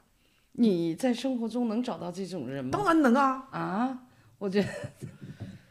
就这种我觉人得那那那种只是在网络上的，哎你可以去极少聊数，你去嗯撩他呀，就是这个人，就是当年影响我其实挺深的那个德国的那个海德玛丽嘛，他写过一本书叫《无钱的富有人生》嘛。嗯。他这一辈子，他本来是想干一年这种事，就不花钱生活。嗯。后面他这个干完了之后就回不去了，我也是，所以他当时他说回不去的时候，我就知道是怎么回事。 哦，就说哇，不花钱的日子过得太他妈爽了，而且特别安稳，一点都不焦虑。哦，就当你知道如何不花钱去获得这个资源，然后让自己生命继续下去的时候，你的选择面突然就变得很宽很广，然后你就不会再为钱焦虑，然后一下子你的人生就扩开阔了。然后他就说，过完那一年之后，他本来说只是做一下试验，看自己有没有那本事，一一花一年时间靠以物易物或者用其他的方法来换取资源，不跟货币这个东西接触。结果他成功了，成功了之后他就觉得打开了一个新世界，然后这个这种日子过得实在太爽了，他就没有嗯，就这辈子都不想再和钱有什么瓜葛了。嗯，然后他后面到临死，他到最后临死的时候，他都一直是过这样的生活，过了二十来年。嗯，是个嗯德国的奶奶，她年纪挺大的。哦哦哦哦，然后呃，我在 Facebook 上聊过他，哦是 吧？对呀、哦，他在 Facebook 上分享的那些东西都觉得哇，太有意思了。嗯，特别是哦，他在 Facebook 上分享，呃，就是不花一分钱去环游世界的方法，嗯，去找，他就分享了几个无动力帆船的，那个呃船主船长的交流网站，就他们只是希望，嗯，他们要呃弄这个无动力帆船去环航航海，嗯，然后呢，他们希望不要自己一个人出海，希望有人和陪他们船上，然后你就可以免费上去，甚至有可能会给你工钱。然后你就和他们一，你就和他们一起出海，然后摇着这个靠风吹的这个帆船去全世界各地，都是不要钱的。哇塞 然后我就说问题，不不要钱是不要钱，但是要命啊！ 哎呀，你可以，你你如果害怕，你就找那种有十年经验以上的老船长啊。我嗯我妹之前也在纽约也联系到一个，当时我妹在费城呃学习，我嗯妹在宾夕法尼亚呃留学嘛，她当时好想上那个船，嗯她就把那个链接推给我，她说你能不能到纽约？她她她她说她是几月几号，她那个船要靠岸纽约港，如果你能到纽约，你就可以上那个船。哦，天我就说我他妈也想啊，我他妈现在办签证都来不及啊了。哦，就是你你得跟，就是这些人，你才能够有那种打破普通人生活的那些焦虑和框架。你发现、哇，原来真的可以做到这样的事，然后你就嗯、呃实际上你真的接触到这些玩无动力帆船的这些船长，一个二个都很有很有货的好吧？就是你哇你对比他们就觉得我们这些玩法就是。小 case 了 case 了，我们就嗯不算，我们就是一个很正常的人了、我们都是这对他们来说就是陆地上生活的凡人。 嗯嗯，然后你你开始接触，就是你经过这些人一个一个的引路，就引到不同的就是这种嗯圈子里去，然嗯后你就遇到这个全世界各种各样用不同的方法在生活的人，你就会开看到很多不同的事儿，嗯，慢慢的就就思维就很开了。哦，今天我还在跟。跟二妹聊这个事儿，就是说、呃，我们的生命和人造物连接，还是和神造物连接？其实就是你的灵魂内核稳不稳定，和这个很有关系。嗯，我说我到了新西兰之后，我才发现，哇，就是越来越多你和大自然的连接，越来越多你和这个，嗯，潮起潮落、日出日落的这些呃神造物的连接更紧密，你的生活越来越比例越来越多的时候，你就特别越来越内心安定和安稳，再也不会感受到那种焦虑，因为你的生生命如果是和人造物做连接，嗯，那人造物太容易改了，一个政策，一个法律的颁布，嗯然后随便一个技术的改变革，你所信仰的那些人造物就直接崩塌了，嗯，但是太阳每天都会升起来。嗯潮起潮落，这个规律都是固定的。如果你是和这些东西做连接，那你的人生就会觉得很稳。嗯就像我现在在新西兰，而且有源源不断的能 量。对，就像我在嗯新西兰，我说我每到一个城市，先把地图翻开，把所有绿色的地方全部先用脚踩一遍。哦我我到现在都不开车，所有人都说你在新西兰不开车你怎么活？我说不对啊就、我不是一样活下来了？我说去哪都是走 活得路。生我说因为龙活如果虎的你是开车的，你会错过很多东西。为什么我能找得到？呃，旷野里的这么多东西，你什么都找不到。你觉得在新西兰生活十几二十年的人，他们都不知道新西兰野外这么好玩。我嗯说太他妈好玩了，新西兰野外。我说我只要，我说我每次赖床，因为我不是一个有意志力的人，我早上起不来床，我下、嗯我两三点爬起来了，然后就跑到森林里去了。去了之后就会后悔，为什么这么晚才爬起来？啊，是吧？就觉得玩一个人去玩可以玩到天黑看不见了，然后才回家，每次都是这样。而且每每次会警告自己说，哎，今天还有工作要做哈，只能去两个小时，去完就要回家，不能在森林里待太久了。然后一去，哎呀，玩开心了，管他妈的工作不工作了，先玩，我我自己先玩爽了再说。所以你你你也没有那么需要人，就是你你你一个人去玩，你也不会无聊啊，或者怎么样。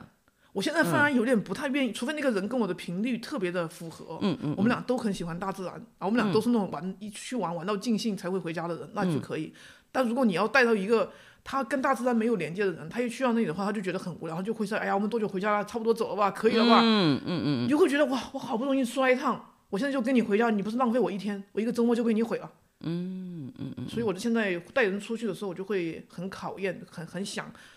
如果这个人是一个平时就很喜欢户外，那可以出去玩一玩；如果他不是，他天天都在家里宅着的那种，然后他只是突发奇想想和你出去玩一下，我不带。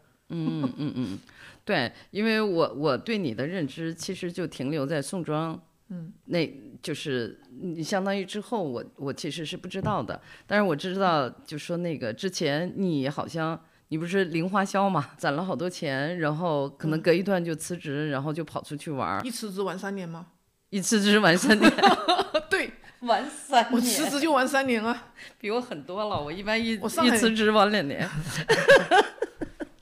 辞职差不多平均完三年，我在上海辞职就也不能说完全不赚钱，其实是有、呃出版社合约在身上的，嗯嗯嗯，然后就一直给出版社画插画、写小说，然后给呃杂志社供稿，嗯，然后当时还写旅行专栏，嗯嗯，然后其实是有有有收入的，嗯只不嗯过就是兼兼职的，零想工钱干就打 干，的，不想干就不干，就是那种状态。因为其实，嗯，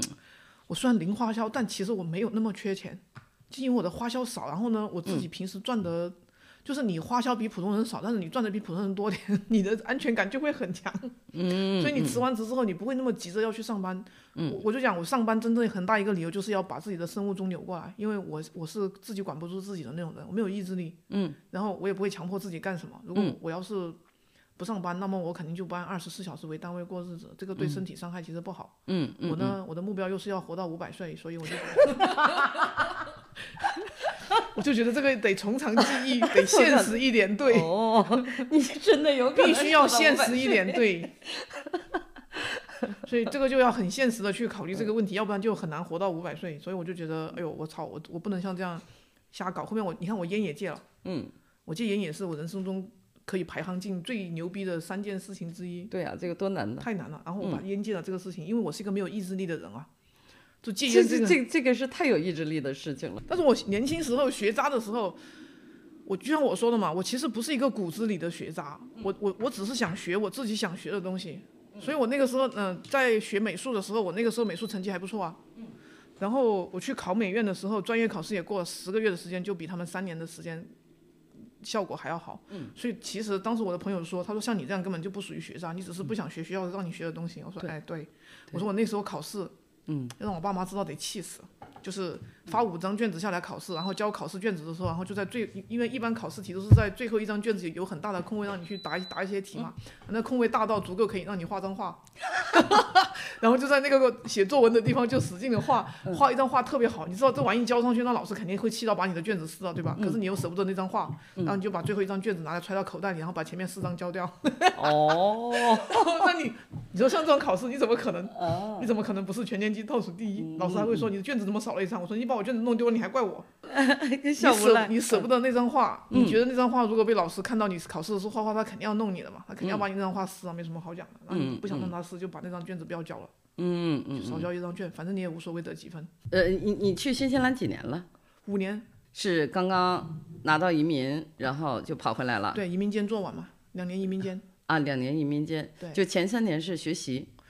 我只学了一年。只学了一年。对，新西兰然是学一年，然后就有学年学后工签，一年啊或者三年的学后工签。嗯嗯，然后你就那个就是相当于一直在那个就接活了，就上班啊就啊在那边上班。对上工作，然后找到份工作，工作的薪水只要达到移民局要求，就可以直接申请绿卡，没有时间限制的。哦，就不是说你要待多少年，没有没有这个，是吧？对，只要你找到工作，工作符合移民局的要薪水要求，就可以申请绿卡。嗯嗯嗯，所以我哎，就你是那那你你在新西兰也是那种，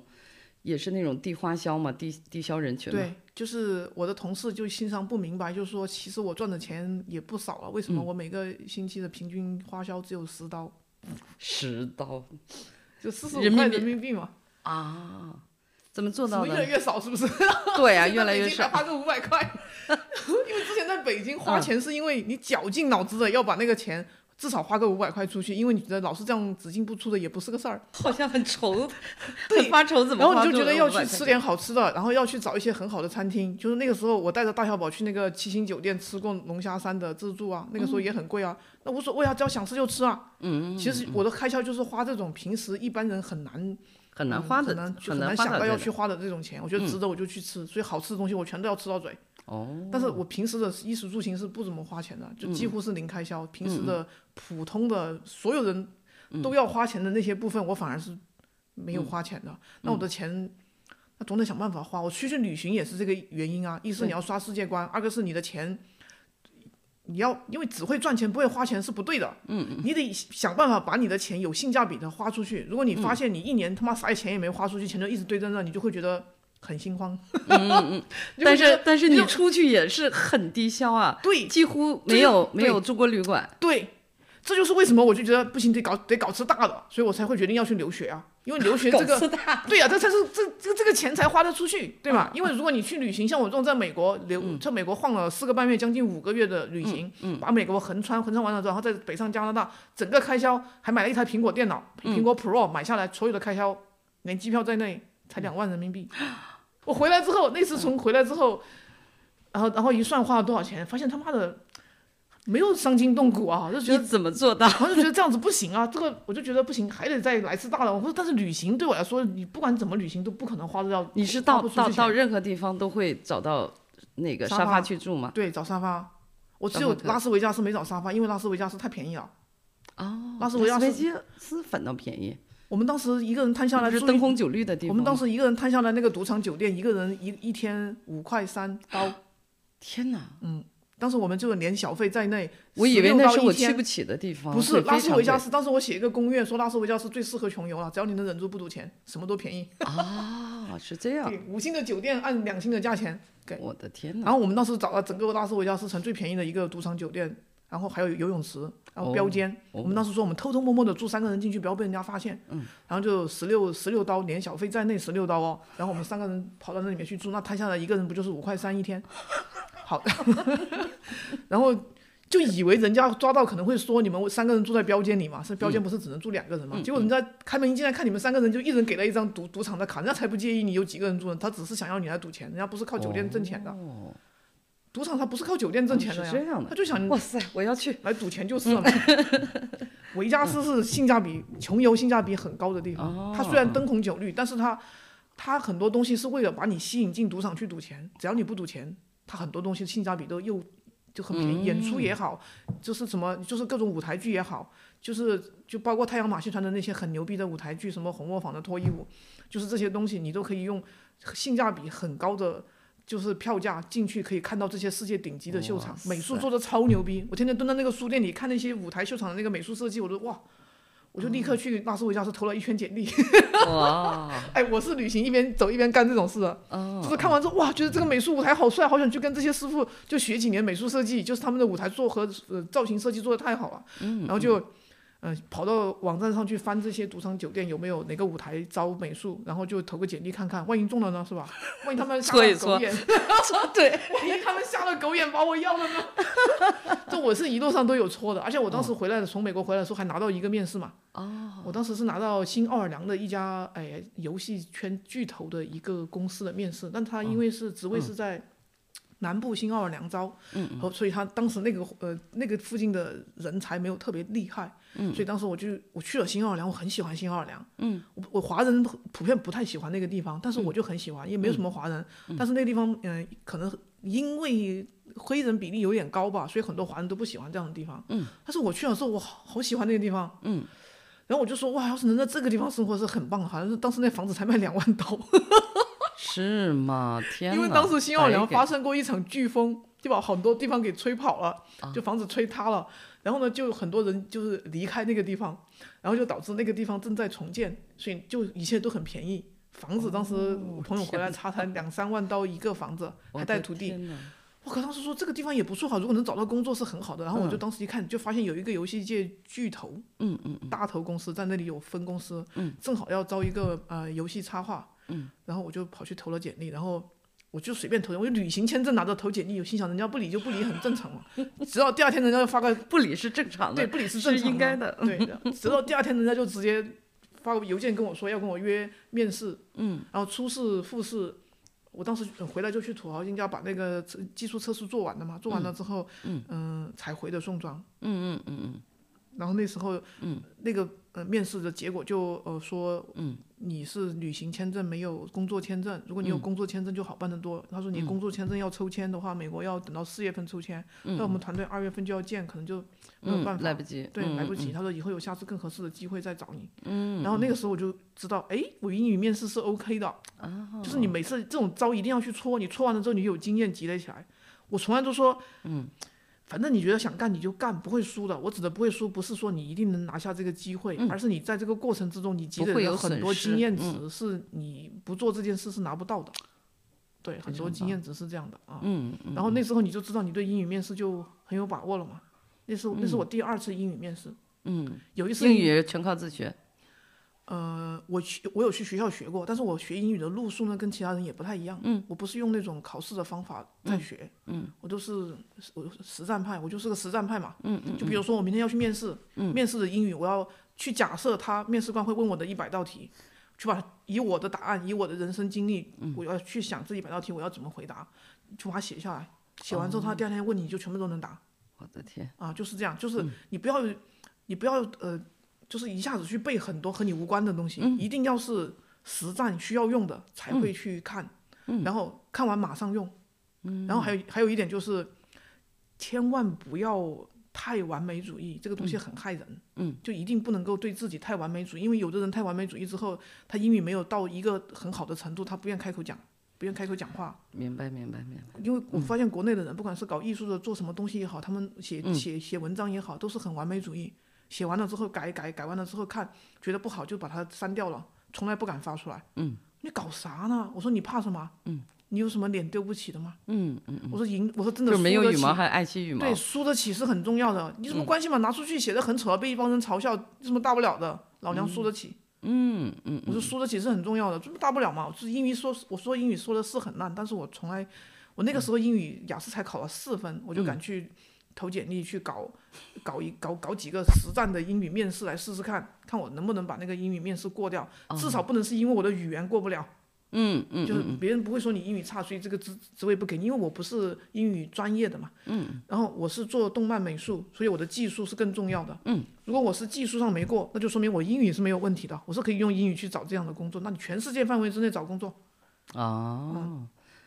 哇而且塞脑世界子对要你来说脑子要太放大得很了开，对，脑子一定要放开。就是很多人发现他嗯没有选择，有很多很多人很焦虑，是因为觉得自己人生没有选择。嗯我就会觉得，哇靠，人生怎么会没有选择？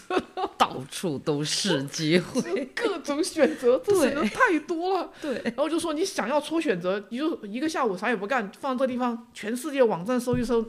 有什么机会？有些时候机会在那，但是你从来没有花时间去把它找出来，你不知道你有什么事情可以干嗯嗯嗯，啊，能干的事情太多了。赞赞赞赞。嗯，接接着说那个什么，就是说我，因为我昨天才知道，我说你在新西兰说在那儿上学，然后待了几年，居然已经攒下两套房子，这都是怎么做到的？ 就是你、哎你的所有的事情都很神奇，我我要我在随新便西兰聊。聊。 我在新西兰其实也住了一年公司，但是这个在新西兰是违法的，就是、呃、就没有时间太长。 嗯嗯嗯我在新西兰还是租了房子的，嗯因为新西兰是呃加班违法嘛，他不让你在嗯，商业加班违法。嗯嗯呃，就是如果你长时间加班是会有影响的。嗯，就我当时办移民的时候，我当时是一个全职一个兼职，然后我嗯的那个移民律师直接逼着我把那个兼职给辞了。哦他说你如果要找我办这个事情，我没有你像这样搞，我没有办法办。他说嗯你打工的时间太长了，他说你一个全职工作再加个兼职，加起来你每每个星期工作的时间超过五十五个小时。他说你这样我真的很难办。他说你移民局查起来的话，我不知道怎么交代。嗯，他说国你要家去也把太保护然后他们你要的国去民把了。那个兼职工作辞了，就是十五个小时的兼职，他不让我干，他就说你那个兼职要继续干的话，嗯、移民局那边我不知道怎么解释。他说移民局那边，如果你偶尔来一次超过五十个小时，人家不会说什么，但是你他妈每个星期都超过五十个小时，嗯，哦移民局肯定要查你。他说那个时候我不知道怎么办，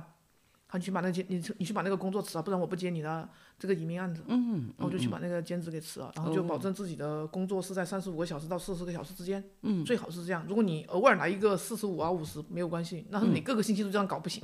哇！ 所以商业物业晚上也不能留人过夜。嗯，因为商业物业留人过夜，人家说不好，你到底是在里面加班呢、工作呢，还是在里面住？所以商业物业国家整个国家是不允许人晚上在那过夜的。嗯嗯。然后呢，因为我是跟老板关系比较好嘛，所以老板也没有就在强迫我。嗯嗯。我，所以我就在那里又蹭啊蹭啊蹭了一蹭了一段时间。我是我只是懒得回家，我不是说一定说不愿租房子，我只是懒得觉得这个路、通勤这个路没有必要，虽然只有八百米，这叫通勤 吗？你好凡尔赛啊！你气死人了。 国家小嘛，你知道每个城横竖只有五公里，那我我住的地方离我上班的地方就一公里内嘛。因为我的要求就是，我说我不能够住在离公司太远的地嗯方，我一定要是走路能上班的地方，不然我没有必要来新西兰。我说我在大城市北京、上海待了那么多年了，我在大城市待最难受的一点就是，人一个一天只有二十四小时，可是你有三小时都在交通工具上，这事情太他妈亏了。我说这个是的事情不能这么干。嗯，我说我的人生必须要找一个。因为那个时候我其实已经走了欧洲国家，走了呃美国，走了加拿大，大国家、小国家我都见过啊。我知道这个世界上是有那种很小的城市，那但是里面五脏俱全。我喜欢这样的地方，我我会因为我走过小国家、小地方，我知道，就像意大利每个小城都很小，嗯，就罗马城整个你用脚就能走完，根本不用坐公交。嗯，我说老师就要住在这种走两不管干什么事情走两步就到了的那种地儿， 这样你的人生时间就很划算。你就集中很多时间来做自己想做的事情，你就觉得你可以把自己关照得很好，把自己照顾得很好。然后我就说，我到新西兰的时候，我就说奥克兰哪里都行，找工作从来就要避开奥克兰，说奥克兰哪里都可以，因为新西兰在我在中国人的眼中就只有奥克兰是一个算是大城市，其他都小，嗯，就包括首都惠灵顿都不大，哦哦哦哦然后基督城嘛，就是横竖五公里嘛，它虽然是南岛第一大城市哈，就哦，横竖五公里，对嗯嘛，这不就是一个小镇吗？东北的一个小镇。当时我想买房的时候，我看上一个房子在有森林有海的地方，我就跟我妹说：“哎呀，可惜离公司太远了，不然我就买这个房。”我妹就说：“多远嘛？”我说：“七公里。”我妹住在我妹住在硅谷的那种每天开四十分钟上班都会引起无数人羡慕的地方。哦，她就说：“七公里也算远了。”我说：“他妈七公里，一今脚天油出去嘛都可以看到羊了。”我说：“ 我真的，我说七公里出去都可以看到羊了，还不远啊？”好气人。然后我就说开，他说他每天都要开四十分钟的车才能上班。我说四十分钟，他妈在竟然都到隔壁城了， 四十分钟我们就刚起步。都到隔都在新西兰就到隔壁城了，早就已经出城不知道跑多远了。嗯，然后我就说，我说我上班的地方一定是步行距离之内可以到的，不用开车。然后我平时去周边玩也是坐个公交车能到的地方，然后就用脚用脚走，嗯，所以我的脚就很厉害啊。但是因为这样我就观察，因为你脚走过的每一寸土地，你都知道它有什么。哦，有可能这个季节这个东西它不能提供给你任何东西，但是你知道你哪个季节该回来。啊新西兰三百六十五天，任何一个时候你问我这个点儿，我们在野外可以搞到什么，我就知道带你去哪儿搞什么。 所以你的生命能和，吃会玩儿，所以你的会工生命作里开始和这种神造物开始越来越多的连接的时候，你的喜悦越来越多，从这种神造物、天然的这种大自然来的时候，你的内核和你的灵魂就会觉嗯得好有安全感啊！你当你在这种大自然里可以获得喜悦和这种。你也饿不死，对哎我 他我们我都三说天如两果头看他你们发朋友圈儿说，哎呀什么什么什么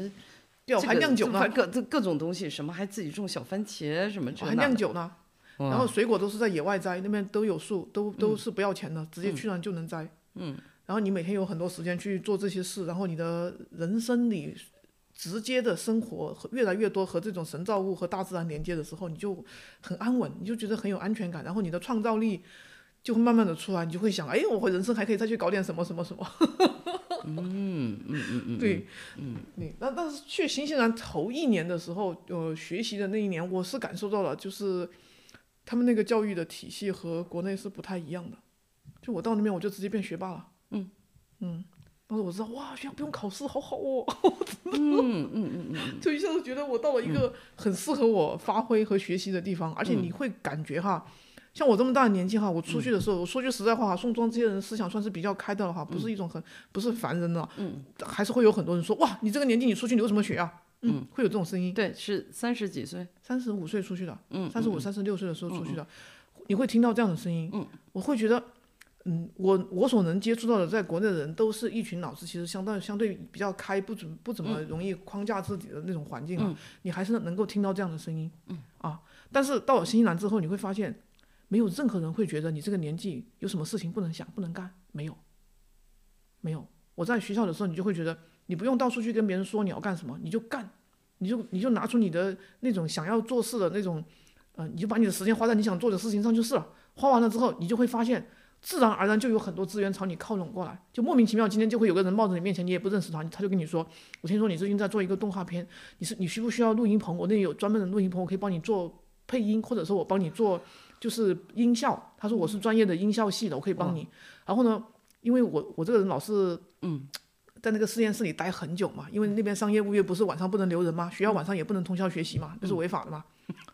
嗯，但他们也是那种可以就是偶尔来一下下。嗯，然后呢，我呢是每天都要搞到被保安赶出实验室，嗯因为保安十、晚上十一点要锁门嘛，他不能让晚学生留在那里熬通嗯宵，这样对身体不好。然后保安就经常跟我发脾气，因为我每次都是拖到最后一个死活不肯走，然后他又下班回家，然后我也知道我很对不起他，所以我就每次让他骂，我也不还口，但是我也不走。 那个保安后面就被我搞得真的已经很暴走、很生气了，然后那保安就把我的学生证给收了，学生证收了之后还把我的，他就拿我的学生证去系上告我的状。我当时就觉得完了，我他妈肯定要被揪到系上去，那系上那个系主任肯定要来骂我了。嗯，好，结果呢，并没有，就找一个学生把我的学生证还给了我，然后之后我就看到那个那个楼道里贴了一个大布告，说从现在开始起，一直到这学期结束，这个电脑实验室二十四小时开放。哇塞，我我没有见到呃任何人过来骂我，我也没有见到他们把我叫去办公室里说要处理这个问题，我就实只际上看二到十四四小时只有你一个人在用，就是说，嗯，只是相当于只对你一个人对开放。对，那那其实那个时候你就已经感觉到，这个当你想要努力想要做成什么事情的时候，你在那个环境里，所有的资源都会向你靠拢，所有人都会给你开绿灯。其实这个事情是违法的，说句实在话， 但是他就会觉得，我们要不然先开一开看看，万一实在不行我们再关掉。就是 Mantis 他真的很需要实验室有时间用的长一点，他们可能有这么一个讨论，但是没有告诉我，就直接贴了一个布告说哦我二的十四小时天开呐放。太感动从那以了后，保安就再也没有找过我麻烦了。然后你就，我就，我就，我就直接住在实验室了， 然后就直接住在实验室的那个电脑桌底下睡了半年。 哇塞，真的 是然后他们就说你他妈得寸进尺。对 对嗯我，说，我说我当时其实我已经半年，就是每回回学，因为学校也有浴室，你也不用回家洗 澡，唯一需要的就是你要回到家里面去炒一个饭。我一个星期回家回回去做做一个星期的饭，冻在冰箱里就吃 嘛。然后就吃一个星期，然后再回去煮，然后一个星期回一次，我就说，哎呀，我那房租费开的好亏哦，就是八十到一个星期的房租费开的 好亏哦，我就说我要是有空，我就回去把那个房租退了，然后把东西全部塞到教室的那个桌子底 地下下。但是我就是没有空，因为我实在太忙了，因为我所有的时间都在沉浸在做这个动画片的这个那个那个喜悦里，我出不来，我觉得好开心啊！哦啊，那一年留学是真的很玩的很开心。哦，然后慢慢的就会有很多人过来帮你说，嗯、你需要配音的话，我可以帮你配。你看我适合哪个角色，我都可以帮你配音。然后有好多的人都会说，你要是英语台词写不好，就是这些母语嗯人士他会帮你改台词，你就会遇到很多认识不认识的人都会过来帮你。然后我硬是在那个实验室，因为那实验室设备太好了。那个学校看起来很烂，就是那个学校用的教学楼都是那个银行倒闭了之后，就把那个楼给收了，然后拿来改成了呃教室。嗯但是他们所有的钱都花在刀刃上，教室破破烂烂的，桌子破破烂烂的，但是他们所有用的设备都是最好的。嗯哦，嗯电脑、软件、硬件，然后包括那用那个数位屏，每个人都是人手三万一台的数位屏。我说我的哇天靠，哪我说这个设备就真的是为孩子、为学生考虑啊。嗯它是钱用在刀口上的那种。然后我说哇，这个学校设备太好啊了，我就不愿离开那个实验室，就觉得有这种环境来做自己一部动画片，要什么有什么，嗯嗯嗯，就觉得很好。然后我就就住在那了嘛，我就直接在桌电电脑桌底下 睡。嗯我们老师经常过来看到我说你玩昨晚又没有回家，嗯，然后我就嗯，他就说你做一个牛逼的动画，但是你死了也不好玩吧。然后我的我的那个教授就是这么来跟我讲的，你做一个牛逼的动画，但是你死了也不好玩吧。我说嗯，他说嗯，你就只知道嗯，但是你从来都不改。 我说我操，就哇，哦这些老师也都太可爱了。对，他说你就嗯，你每次都嗯，但是你从来都不改。 然后我就嗯，然后后来你那个就是呃我我上学期间的这个动画获了奖，对，就是那部哦动画嘛，因为当时做的很开心，我就全副身身心的沉沉浸在做这个动画，把它做完成，做到一个我最满意的程度。因为我只有一年时间啊，嗯，因为那个学校你学校设备你只能用一年时间啊，嗯，但是最后很感动的一件事情是什么呢？嗯，我我硬是用那个实验室用到最后一天，我的那个学生证号在系统里被删除，然后我才。就是很伤心的离开那个实验室，我就觉得我在里面花的时间太多了，其实很有感情，我就在那待得很开心嘛。嗯嗯，但是我已经毕业了，然后呢，毕业证也拿到了，该领的奖也领了，钱也拿了，然后你什么是应该应该滚应该滚离这个地方了，人家保安也得他妈按、按点按时按点下班了，嗯，然后我就收拾东西离开那个实验室，我我那天其实还挺难过的，然后呢，有一个美国姐姐的我同学嘛，她也是，她年纪比我大点，一个美国姐姐。她就约我去她家吃饭，她说曼蒂斯，你是不是要离开这个城了？她说你走之前我们吃个饭嘛。我说好，我就去她那里吃饭，有个同学聚会，然后吃饭的时候，那个姐姐就跟我说，她说 Mantis，你知不知道有个事情我可能我我需要让你知道。我说什么事？她说学校专门开了一个电脑实验室，拿给刚刚拿个毕了业的学生用。 天哪！我觉得整个学校都在围着你 转，是当时我听完之后，我就他们真的是为啊，哇，就是其实你感觉得出来，真这的些是事情上帝都在对站在这你些旁事情边是他们，你知道这些事情是针对你做的，哦你知道，但是呢，天哪你其实你你没有吼，你也没有要求帮助，你他嗯他嗯嗯可能就只是路过那儿，看到你很伤心的离开那个实验室，嗯嗯 嗯嗯，然后他就他就那个姐姐就呃看到学校有这么一个布告之后，她怕我不知道，嗯，她就跟我讲这个事儿，她说你知不知道？她说这个事我可能要跟你讲一下，你可能没有注意。他说学校呃系上就有有刚刚开了一间专门的电脑实验室，然后给那个呃已经毕业的学生用，如果你要用的话，你就回去申 请。他们怎么怎么会这 么 体然后哦当时我一会听，这么仁慈？然后当时我就觉得哇，我 说你遇见的全是天使啊， 全是上帝。就我在做动画片的那个期间，因为、呃、每隔两三个星期，它就会有一个、呃展示会，就是你、你的作品虽然没有完成，但是你可以先展示一下你的进度，然后大家互相交流一下，所以就每隔两三个星期就有人能够看到你的作品现在是什么样了，嗯，所以就会慢慢的有很多人都知道你在做什么。然后就有很多人在关注我这个动画片，我甚至去游泳馆游泳的时候，有时候去做点健身啊，去游泳的时嗯候，我会遇到不认识的女生，远远的看到我就喊我的名字，跟我说我永远支持你。 就是那些白人姑娘，你也嗯没见过，你也不知道从哪冒出来的，然后穿着个泳衣，然后看到你，然后就很远跟你打招呼，然后就说 Mandis，我永远支持你。 然后远远的就有人喊哦正你常的社好会，莱坞 baby，真的，是吧远远的就有那啊种大叔，你也不认识他，那个大叔也不知道是干嘛的，也不知道是学校的人还是外面嗯的人，因为那个展厅它不是说只有学校人能看，它展厅是全城的人，谁爱来看谁谁就来看，所以你也不知道是什么人。然后突然在路上会遇到一个大叔，就喊你好莱坞 baby， 嗯我的天啊！感觉所有人都在为你鼓劲儿，对都然在后你你就后觉得面。哎，嗯有时候在这支种持小城也是很开心，这种小城哦又没有人打扰你，真的然后太温整暖个了资源，你你你一努，你很努力的时候，你不需要去跟人说什么，别人就知道你需要什么，然后就会在想方设法的去给你提供你可能会需要的帮助。我从头到嗯尾就没有说过我要什么，但是他们就是一个个的就这些资源就全部凑过来了。嗯嗯，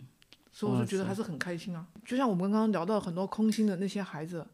他们是被规训的，已经放弃自己的感知了。我我当时就很多这样的人跑到我的公众号问我说，他们应该怎么样才会找到重新爱自己的那个能量？我说你要是问我，我也不知道。我说但是我我感觉哈，你要重新去信任你的五感，你要信任你的视觉、听觉、嗅觉、触觉，你要重新去信任你自己最本能的五感。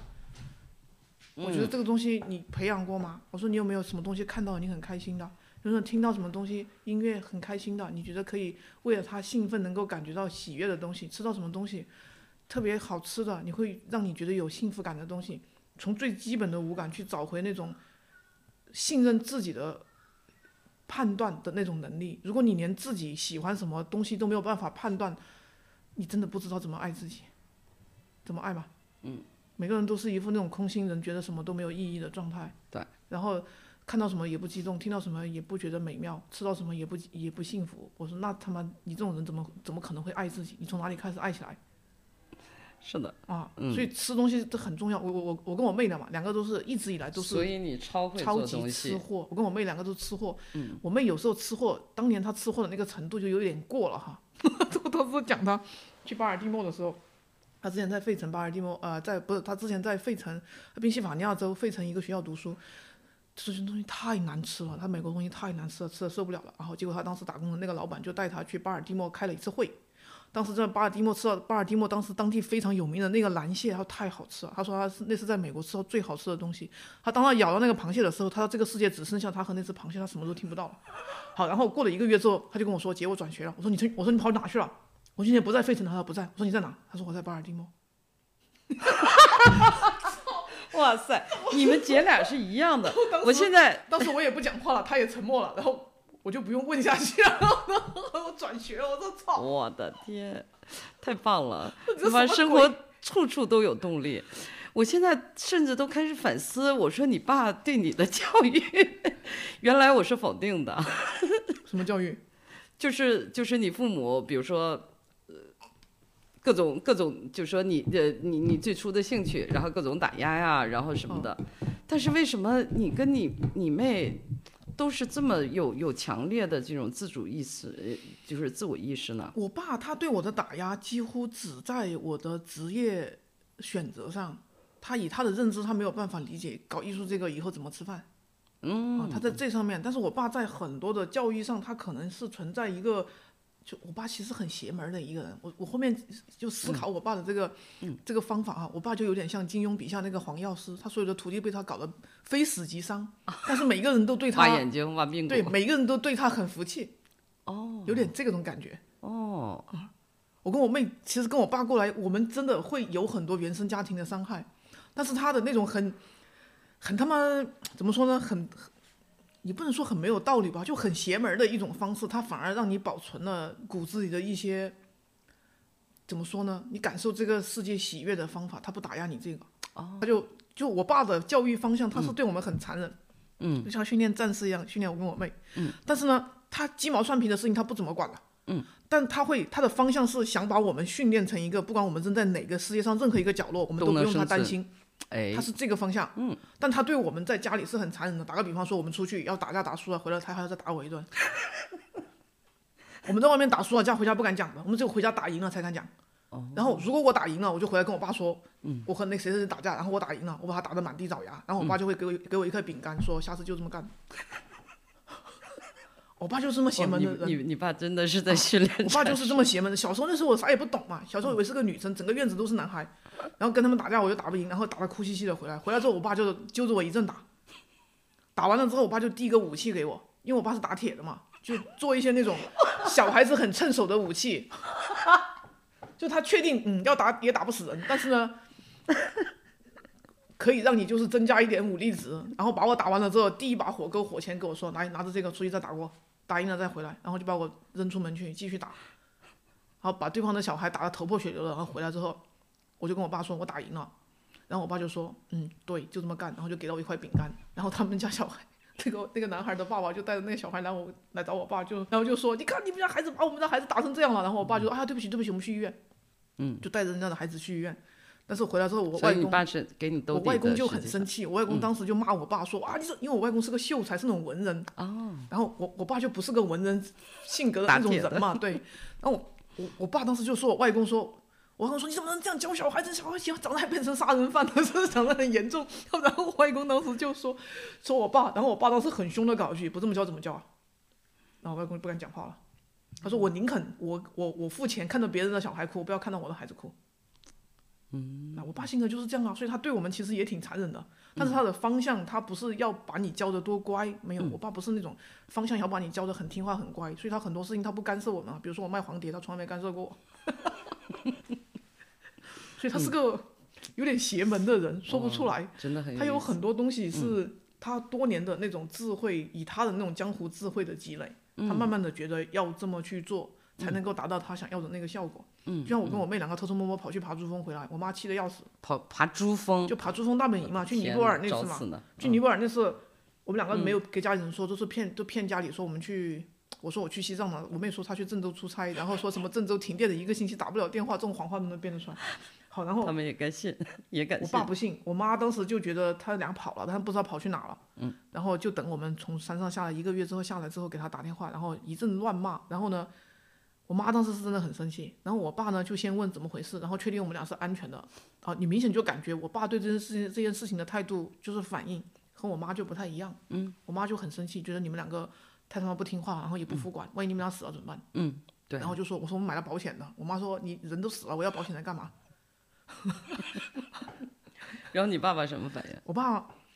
他肯定不敢就当着我妈的面就去下我妈的台，但是你看了他的反应，他是在笑，你觉得他会觉得他觉得其实挺为你们骄傲他的，觉得他的女儿就该这样，他是有这种他是有这种意识在的，嗯他觉得就该是这样，他看不得你就是弱了吧唧的样子，嗯，嗯嗯嗯嗯，如果你是那种弱了吧唧的样子，他是会有点。他是会有点看不下去的，他不喜欢那样，他他也不把你当女孩子教。我们从来都没没没，我们我和我妹都没都没有被我爸当女孩子当过一天。嗯， 然后你就明显感觉我他管我们管得很严，但是他的那个方向和普通的家长都不太一样。特别棒，大方向对了。对他他的、嗯他管我和我妹的大方向不太一样。嗯嗯，就像我我从初中他开很始，他很清晰要就是期望你们成为什么样的人。嗯嗯嗯，就是他挺清晰的，因为好多好多父母就是不清晰，就是呃呃，大多数父母会比如说呃盯成绩，然后说呃呃认为自己清晰，认为说你你好好学习，好好考试，高考，然后有一个什么样的工作，我期望你当律师还是当医生，就说。嗯他们以为那个是他们能给孩子选定或者认定的那条路，但是实际上他们就是好多人是没有想清楚，说我这个孩子要成为一个什么样的人。我觉得你爸爸把这个本质给把握住了，但是我爸也逼我们学习啊，逼得可惨了，嗯那那倒是，但逼是嗯得非常的惨。就当时就逼我逼得惨，你不也不学吗？也没不也是没鸟用。我我跟你讲，这个事情我跟我妹两个回忆起来是有一个很，哎、呀，这这提起来都是泪。就小时候，我我妹是很，就是很感激有有有我这么一个姐的，我也非常感激我一个妹。我就我就跟我妹两个之后来对这个事，因为之后事情都过去了之后来聊这个事情的时候，我们两个才知道哦，原来我们两个在生命中都是不能缺少对方的。就是说我跟我妹，但凡是独生子女，在我们家家庭一定活不过成年，要去自杀的。就是我爸他们对这种，就是因为我有一个妹，她还有一个学霸的潜质，她能学得进去，这样的话他们才会放过我，嗯，要不然他们是不会放过我的，这是我很清楚的一件事。所以别人都说你们家的资源全部都倾在你妹身上，你什么都没有捞到，为什么你跟你妹关系这么好？我说你开啥玩笑？我说我跟我妹缺一不可，我说我这辈子不可能离开我妹，我一直都觉得我欠我妹的。因为如果不是她把家里的期望全他妈砸在自己身上去给他们实现了，他们不会放过我的。我说我说我，所以我对我妹一直都是很好的。我说虽然我妹比我有钱，我还买了份寿险写着我妹的名字，因为我真的觉得很对不起她。我就觉得我这一辈子过得他妈的他想替你学习，想干嘛干嘛，他妈说说不结婚就不结婚，说不生孩子就不生孩子，他妈想怎么样怎么样。我说这辈子任性的人生都是我一个人过了，我妹把父母的这期期待待全部一个人扛在肩上了，我就觉得我一直对不起，很对不起我妹。但是呢，我妹后面听到我这么说，我妹我妹当时就惊了，说啊，你是这么想的啊？我说是啊。她说，她说我是觉得我的人生一定要有你这个姐，而且这个姐必须是你这个样子的。如果我的姐是一个能够考上清华北大的姐，你信不信我爸妈一定能逼我全奖上哈佛耶鲁？ 我说我你们信。俩互相背书，对，互互相给针打。 对我妹当时就一直很心疼我嘛，她一直都说嘛，她说她每次看到我爸妈在搞我的时候，她躲在被子里就吓得要死，嗯，但是呢，她又很害怕，她说我从小到大那么努力的学习，都是为了就是我我害怕变成像你那样子。她说我我知道我承受不了那个东西，她说我那么努力的学习去满足父母的所有的期待，就是我害怕变成像你那样，就天天躲在被子里听我爸妈两个人轮流混合双打呀。哦，你但是我就觉得，哎呀，就是后面我听到我妹讲一些事情，我很心疼她，就是嗯我没有办法，就是去去呃去真正的感同身受一个别人家的孩子是一个什么样的那种成长的过程，我没有办法感受，嗯嗯我可能还一直觉得他是一个，就是因为你一直都是在赞赏之中过来的嘛。然后家里人都说你是响鼓，我是破鼓嘛，嗯嗯，然后别人都会觉得，嗯、他很厉害，然后老师那边对他评价也很高，然后都会觉得他是家里比较成器的那个。好，然后我就一直觉得他过得还挺爽的。好，结果那上次去美国的时候，就我妈提到说要把宝宝，就我妹的宝宝带回贵州，我妹当时一下子就疯了，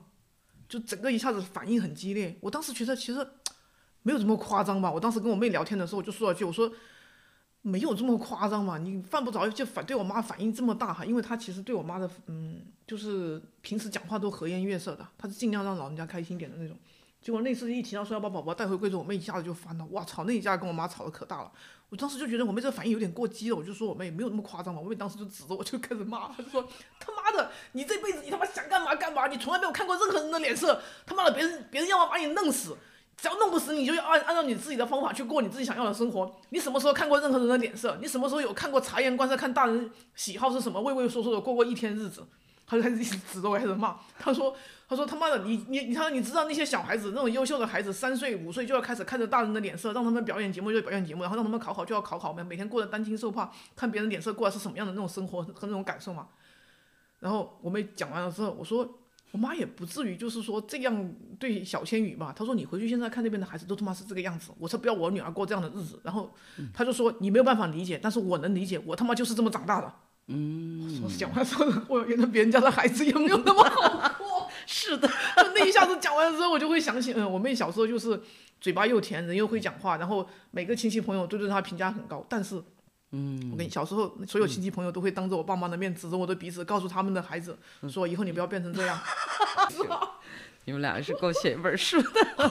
有点意思。嗯，后面我我我曾我上次去美国，去年去美国才听我妹讲了一件事情，我当时其实心里面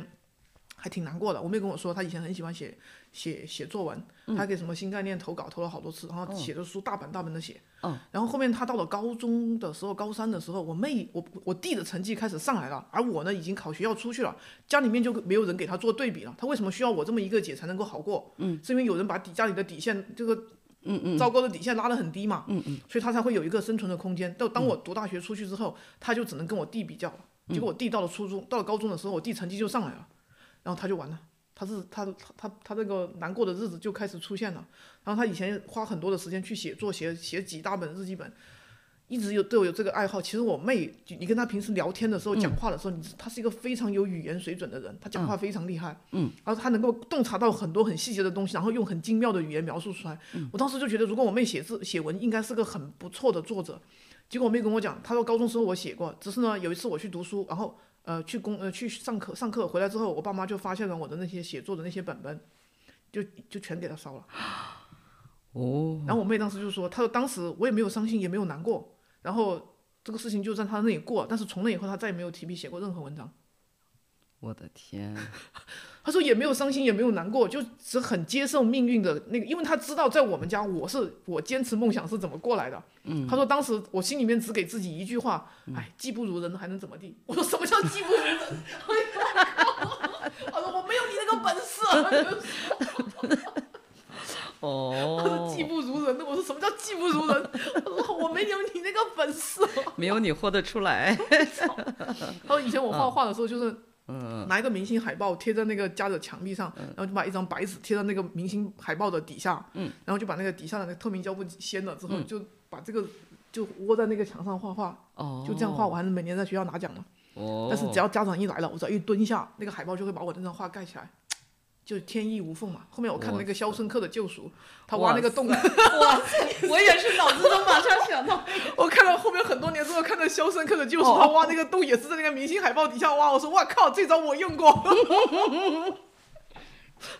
哇，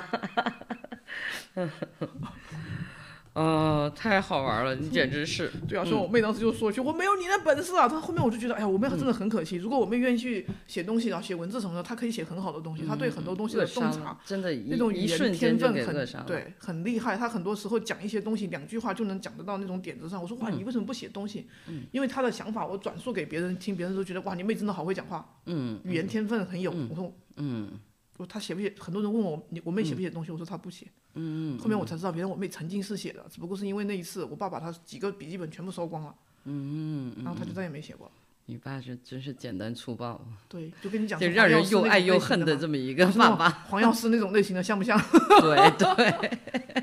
挖个眼睛， 挖个髌骨，每次要搞你的时候，也是搞得你他妈的一辈子的伤，在那地方好不了。嗯嗯嗯我妹现在是从来再也没有想过要去写东西了。嗯，然后我去年才知道这个事儿，我当时其实挺挺嗯挺为她难过的。是的，是的，是的，嗯，这是一个，其实其实一个一个一个大伤口，一个大嗯对但创是她伤。现在已经没什么事了，她说起这个事很很平淡，嗯，就像说个笑话一样的。啊我没嗯有你那个本事，我他妈我去笑死我了！什么叫我这个本事？我嗯说你自己心里清楚。 因为我那些招我妹都知道嘛，我知道她不会背叛我，嗯，我知道家里面什么事情我能跟我妹说，我妹，嗯，我离家出走的时候所，以你你其实就是一直都还是有这个特别贴贴身的感情支撑的，对呀，我跟我妹之间感情是一直以来都还不错，真好。对，嗯嗯互相之间缺一不可嘛。哎，现在你跟你你爸爸就是能就是笑谈往事吗？就是聊这些，可以啊，嗯嗯嗯嗯，但是也不怎么谈。我爸耳朵耳朵现在不好，不是很听得 见了。不是，讲跟他讲话太累。他特特别那个就是。呃该该听不见的时候，他就听不见了。我我其实我性格跟我爸很像，我爸也是个倔女，就他认准的事情也、也是很难拉得回来的那种。嗯嗯，然后他性格跟我也很像，我们俩没什么好聊的，但是骨子里知道你对方是互相关心对方的，就那个了嘛， 嗯，就就比较而且他平和他现他现在很欣赏你了吧？就是很很为你为你骄傲。我觉得不是这个样子。我觉得我爸他情感上还是比较，嗯，他不说拿我们撑面子这种事儿。我觉我觉得他只是就很希望有更多的时间可以和你们在一起，然后看到你们开心，然后包包括他对宝宝也很好。嗯，然后更多的是就是一种本能的爱，而不是说拿你出去炫耀。哇，他棒不太是很那种棒对，嗯，他就嗯觉得他煮顿饭给你吃，看你开心，他就很高兴，嗯啊，就是嗯这样。然后他就每天都会听，很认真的听你想吃什么，不想吃什么，然后去做你想吃的东西。他不太会去呃嗯说什么为你骄傲，他不讲这种东西的。嗯哎，以前我也有过一次失恋的时候，搞得要死要活。我爸那一招也很强的。嗯嗯。其实我的情况也不是失恋了，反正就是那时候我自己有很多价值次序理不顺，然后加上失恋的时候一下子就瘫了。嗯其实那个失恋只不过是个导火线嘛，但是那个时候就在家里面躺着不不不死不活的，也不嗯起来，也不吃不睡，然后再看着看着这情况就很糟糕，然后我妈就只会很着急，就每天在问我说啊你到底怎么了？你到底你你能不能说说看你到底怎么了？然后我我们要怎么才能帮你？然后她只能对我发脾气，她什么也做不了。然后我爸一句话没说，嗯，每天给我买两束栀子花，每哎天呀都给我妈买呀，花，你爸这么浪漫呐，啊对，每天给我买花好，细嗯啊！买不到好久的他就把家我的卧室全部摆满了栀子花。哦他觉得栀子花很香嘛，他觉得你睡不好，但是你闻到这个花香，你就可以睡得好。哦，他不讲话，他就他就每天干这件事情，他就每天都到菜市场上，别人看到他，他就说：“哎，我来给我，我来给我姑娘买买买买买束花。我的”天天天哪！就这样给我买了好多你花。爸太会煽情 了，关键时刻做的永远是对的，关键时平候常全 是啊错对，的，关键时候做的事就是让你觉得，哎呀，我操，值了。就是让你觉得 对，算了，不跟你计较 了。对，哇，好啊你不玩能要。求一个人是完人，我也不要求我的父母就一定是能够做到一个百分百的父母，但是，嗯我觉得七八十分是肯定有的了。我我弟有一次，那事情是发生我弟身上，那时候我那次他抱着隔壁家一个小孩在玩，嗯隔壁家两三岁的小孩抱着，哎，好可爱，这样这样摔，结果走到别人家那个旁边修电视机的那个灯箱那儿，那小孩一扔上去，那个头就直接从这里刮破了，全是血。哦，然后当时那小孩就被别人家家长就抱着去医院了，然后我弟当时就傻了，他以为他自己杀了人了，嗯，他就当时吓得要死。我跟我妹呢又是属于那种很缺心眼的，然后我们就一直在那里很阴阳我弟嘛，说哟这回你死定了，我爸妈回来不弄死你，因为他今天天被打嘛，我弟是天天被打的那种人。好，然后呢，我弟当时就很害怕，他已经他其实当时以为自己杀了人了，他心里面已经害怕到全身都在发抖了。然后我跟我妹还一直在阴阳他， 然后我弟就一个人跑到。他的阁楼上去，把自己蒙在那个被子里，然后不敢出来，就一直蒙在那被子里。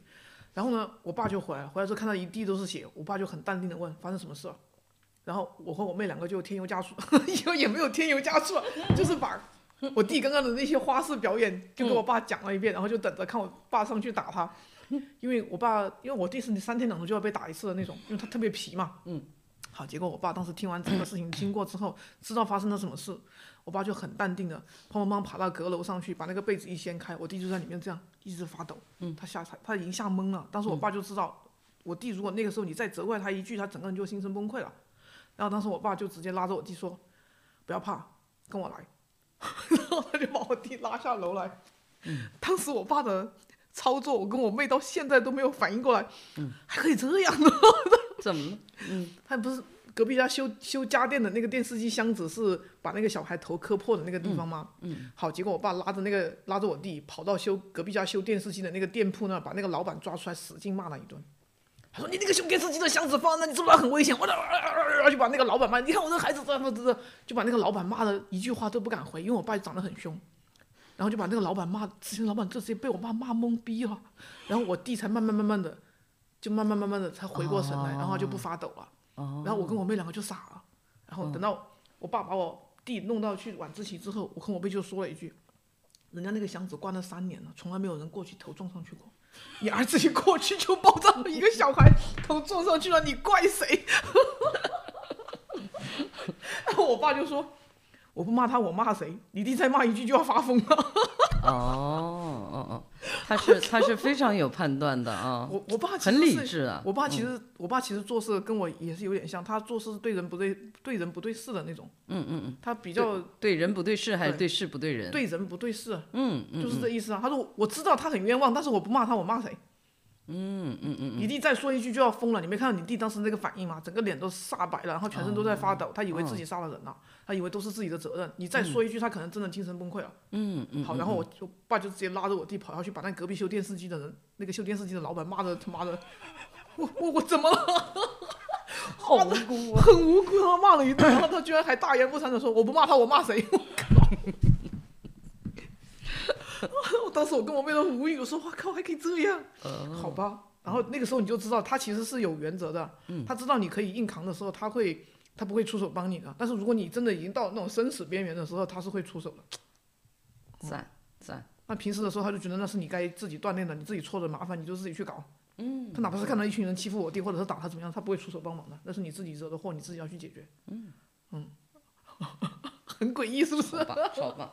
你爸是个奇葩爸爸，哎呀，其实呃就解决了我的很多疑惑。我是说，因为因为以前都是只言片语，说啊每天什么暴打，因为那个 small 老师说那个什么独蓝在不是什么说丁红在外面打一那个被打了，然后回来再被他爸爸再打一顿什么之类的，就说也给我的都是一个非常片段，对片段，然后和，但我就我就觉得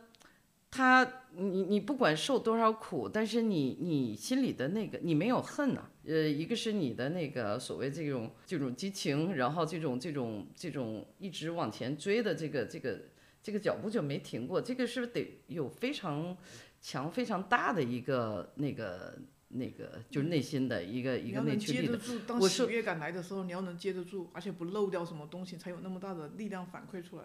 对呀、其实我对觉呀得就是就是，其实嗯就是你，我你是觉得，如果是单纯的，比如说被虐的长大的话，呃，很难。他其实是有智慧的，对对，因为他对带大对三个孩子了，他对，知道怎么折腾所我以们。所以我今天就解决了我的很多疑 惑。我说肯定不不仅仅是只是打骂，嗯，只是打骂的话，基本上是这个孩子要被毁掉的。对他只是为了让你变得更强，所以他从来不会说你要听话。我爸从来不会灌输我们说要听话，我爸不这样灌输的。我爸就是你，你可以做任何你想做的事情，但是如果我不同意，你就从我头上踏过去。但是我当我真的从他头上踏过去之后，他是会比大拇指的。啊啊就是我在上海站住脚跟了之后，我请我爸回来，我让我爸回呃到上海来过年的时候，你其实看得出他在这个整个过程之中，他是内心是对这件事情他是满意，他是服气的。真好，真好。但他也不会觉得我是家长，我就要一味的迁就你，不会的，我就是挡在你面前的障碍，有种你就从我头上跨过去。他不会说自己是对的，他不他永远不会说我绝对是正确的，他不会这样讲的。你你有你信的真理，我有我信的真理，但是现在我力量比你强，我就挡在你前面了，怎么地？嗯你要干你想干的事，可以啊，从我头上踏过去。互相成就，最终哎，爱恨情仇不是一两句话讲得清楚是 的是的是的太他妈交接了。 你你你自己好像有一个呃基本的一个一个内核，就是呃或者说你你最根本的那个价值观，好像就是要自由。我我其实现在来讲的话，我其实比较能够很静态的去感受生命的美好，就感受到这种喜悦感，就追随这种喜悦感在前进。嗯，就是如果这种喜悦感它本身是要你在一个地方静静的待着，你就很喜悦，我就可以待着，我一点都不焦虑。嗯，我说我只有。我现在发现有很多人有这么一个点，他如果干的这个事儿哈，他很开开心很高兴，但是这件事情好像呃对他其他方面没有什么帮助，他会觉得很有内疚感。我我有遇到好多这样的人，然后就是生生命的时时刻刻都需要有点。有点输出，有点收获，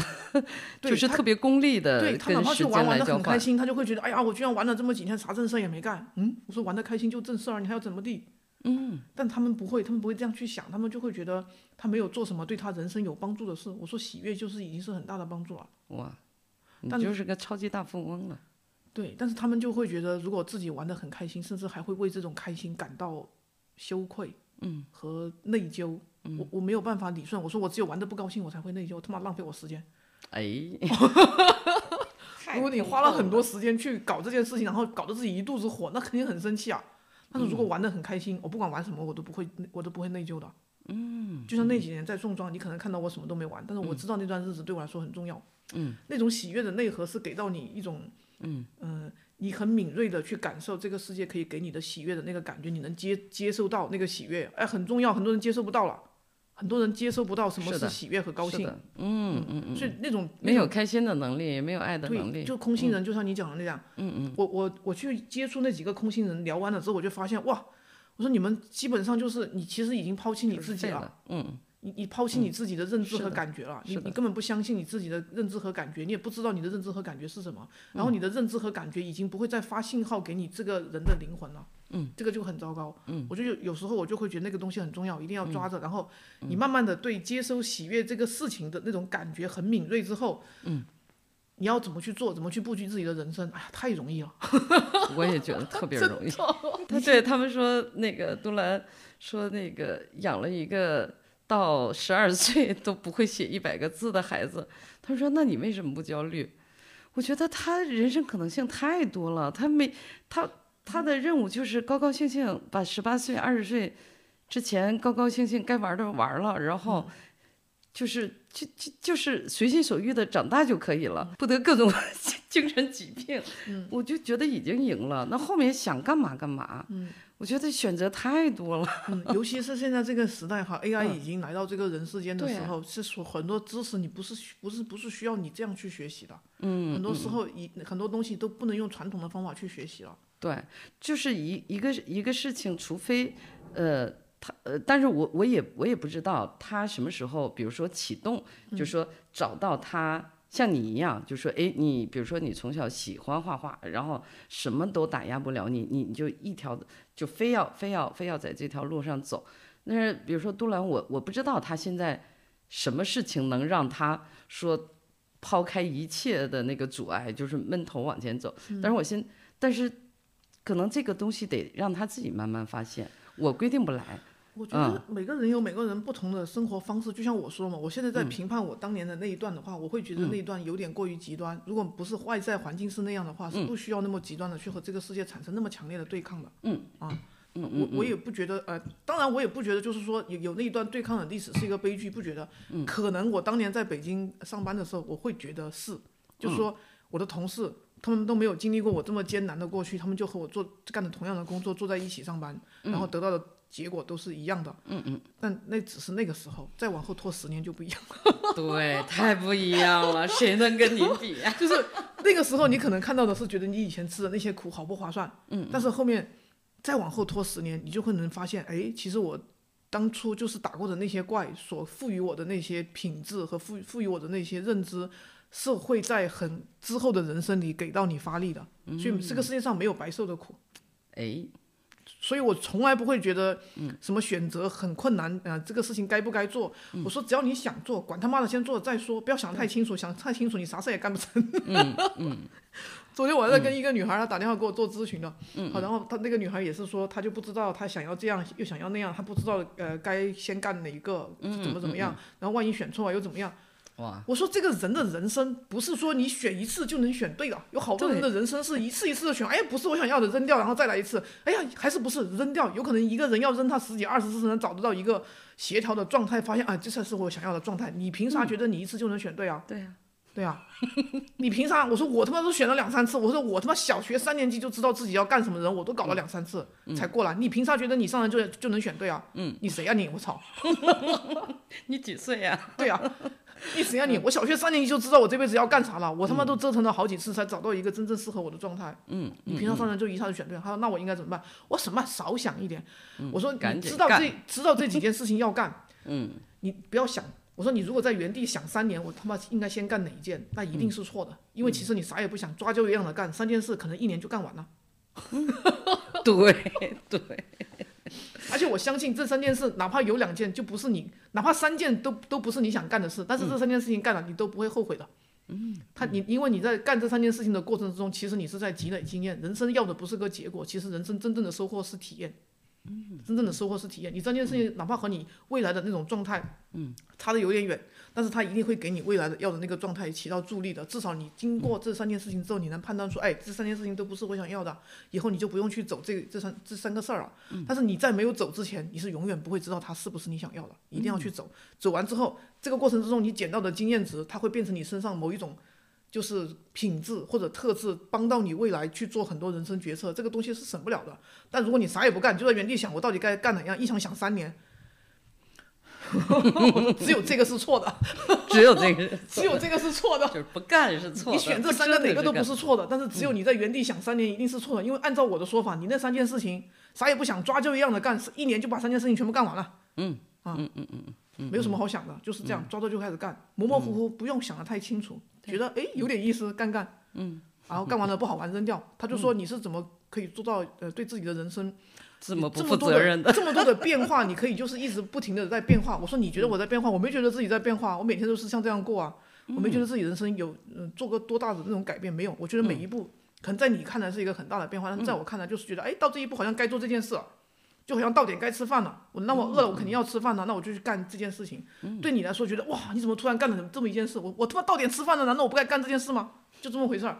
然后对我来说就，他我就说，当初从自己家山里面出来的时候，我就说，哎呀。好想看看，就像那种好想看看这这座前面这座挡住我的山，翻过去之后那边是什么风景？有可能你翻完了之后发现这个风景还不如这边好，没事儿再翻一座。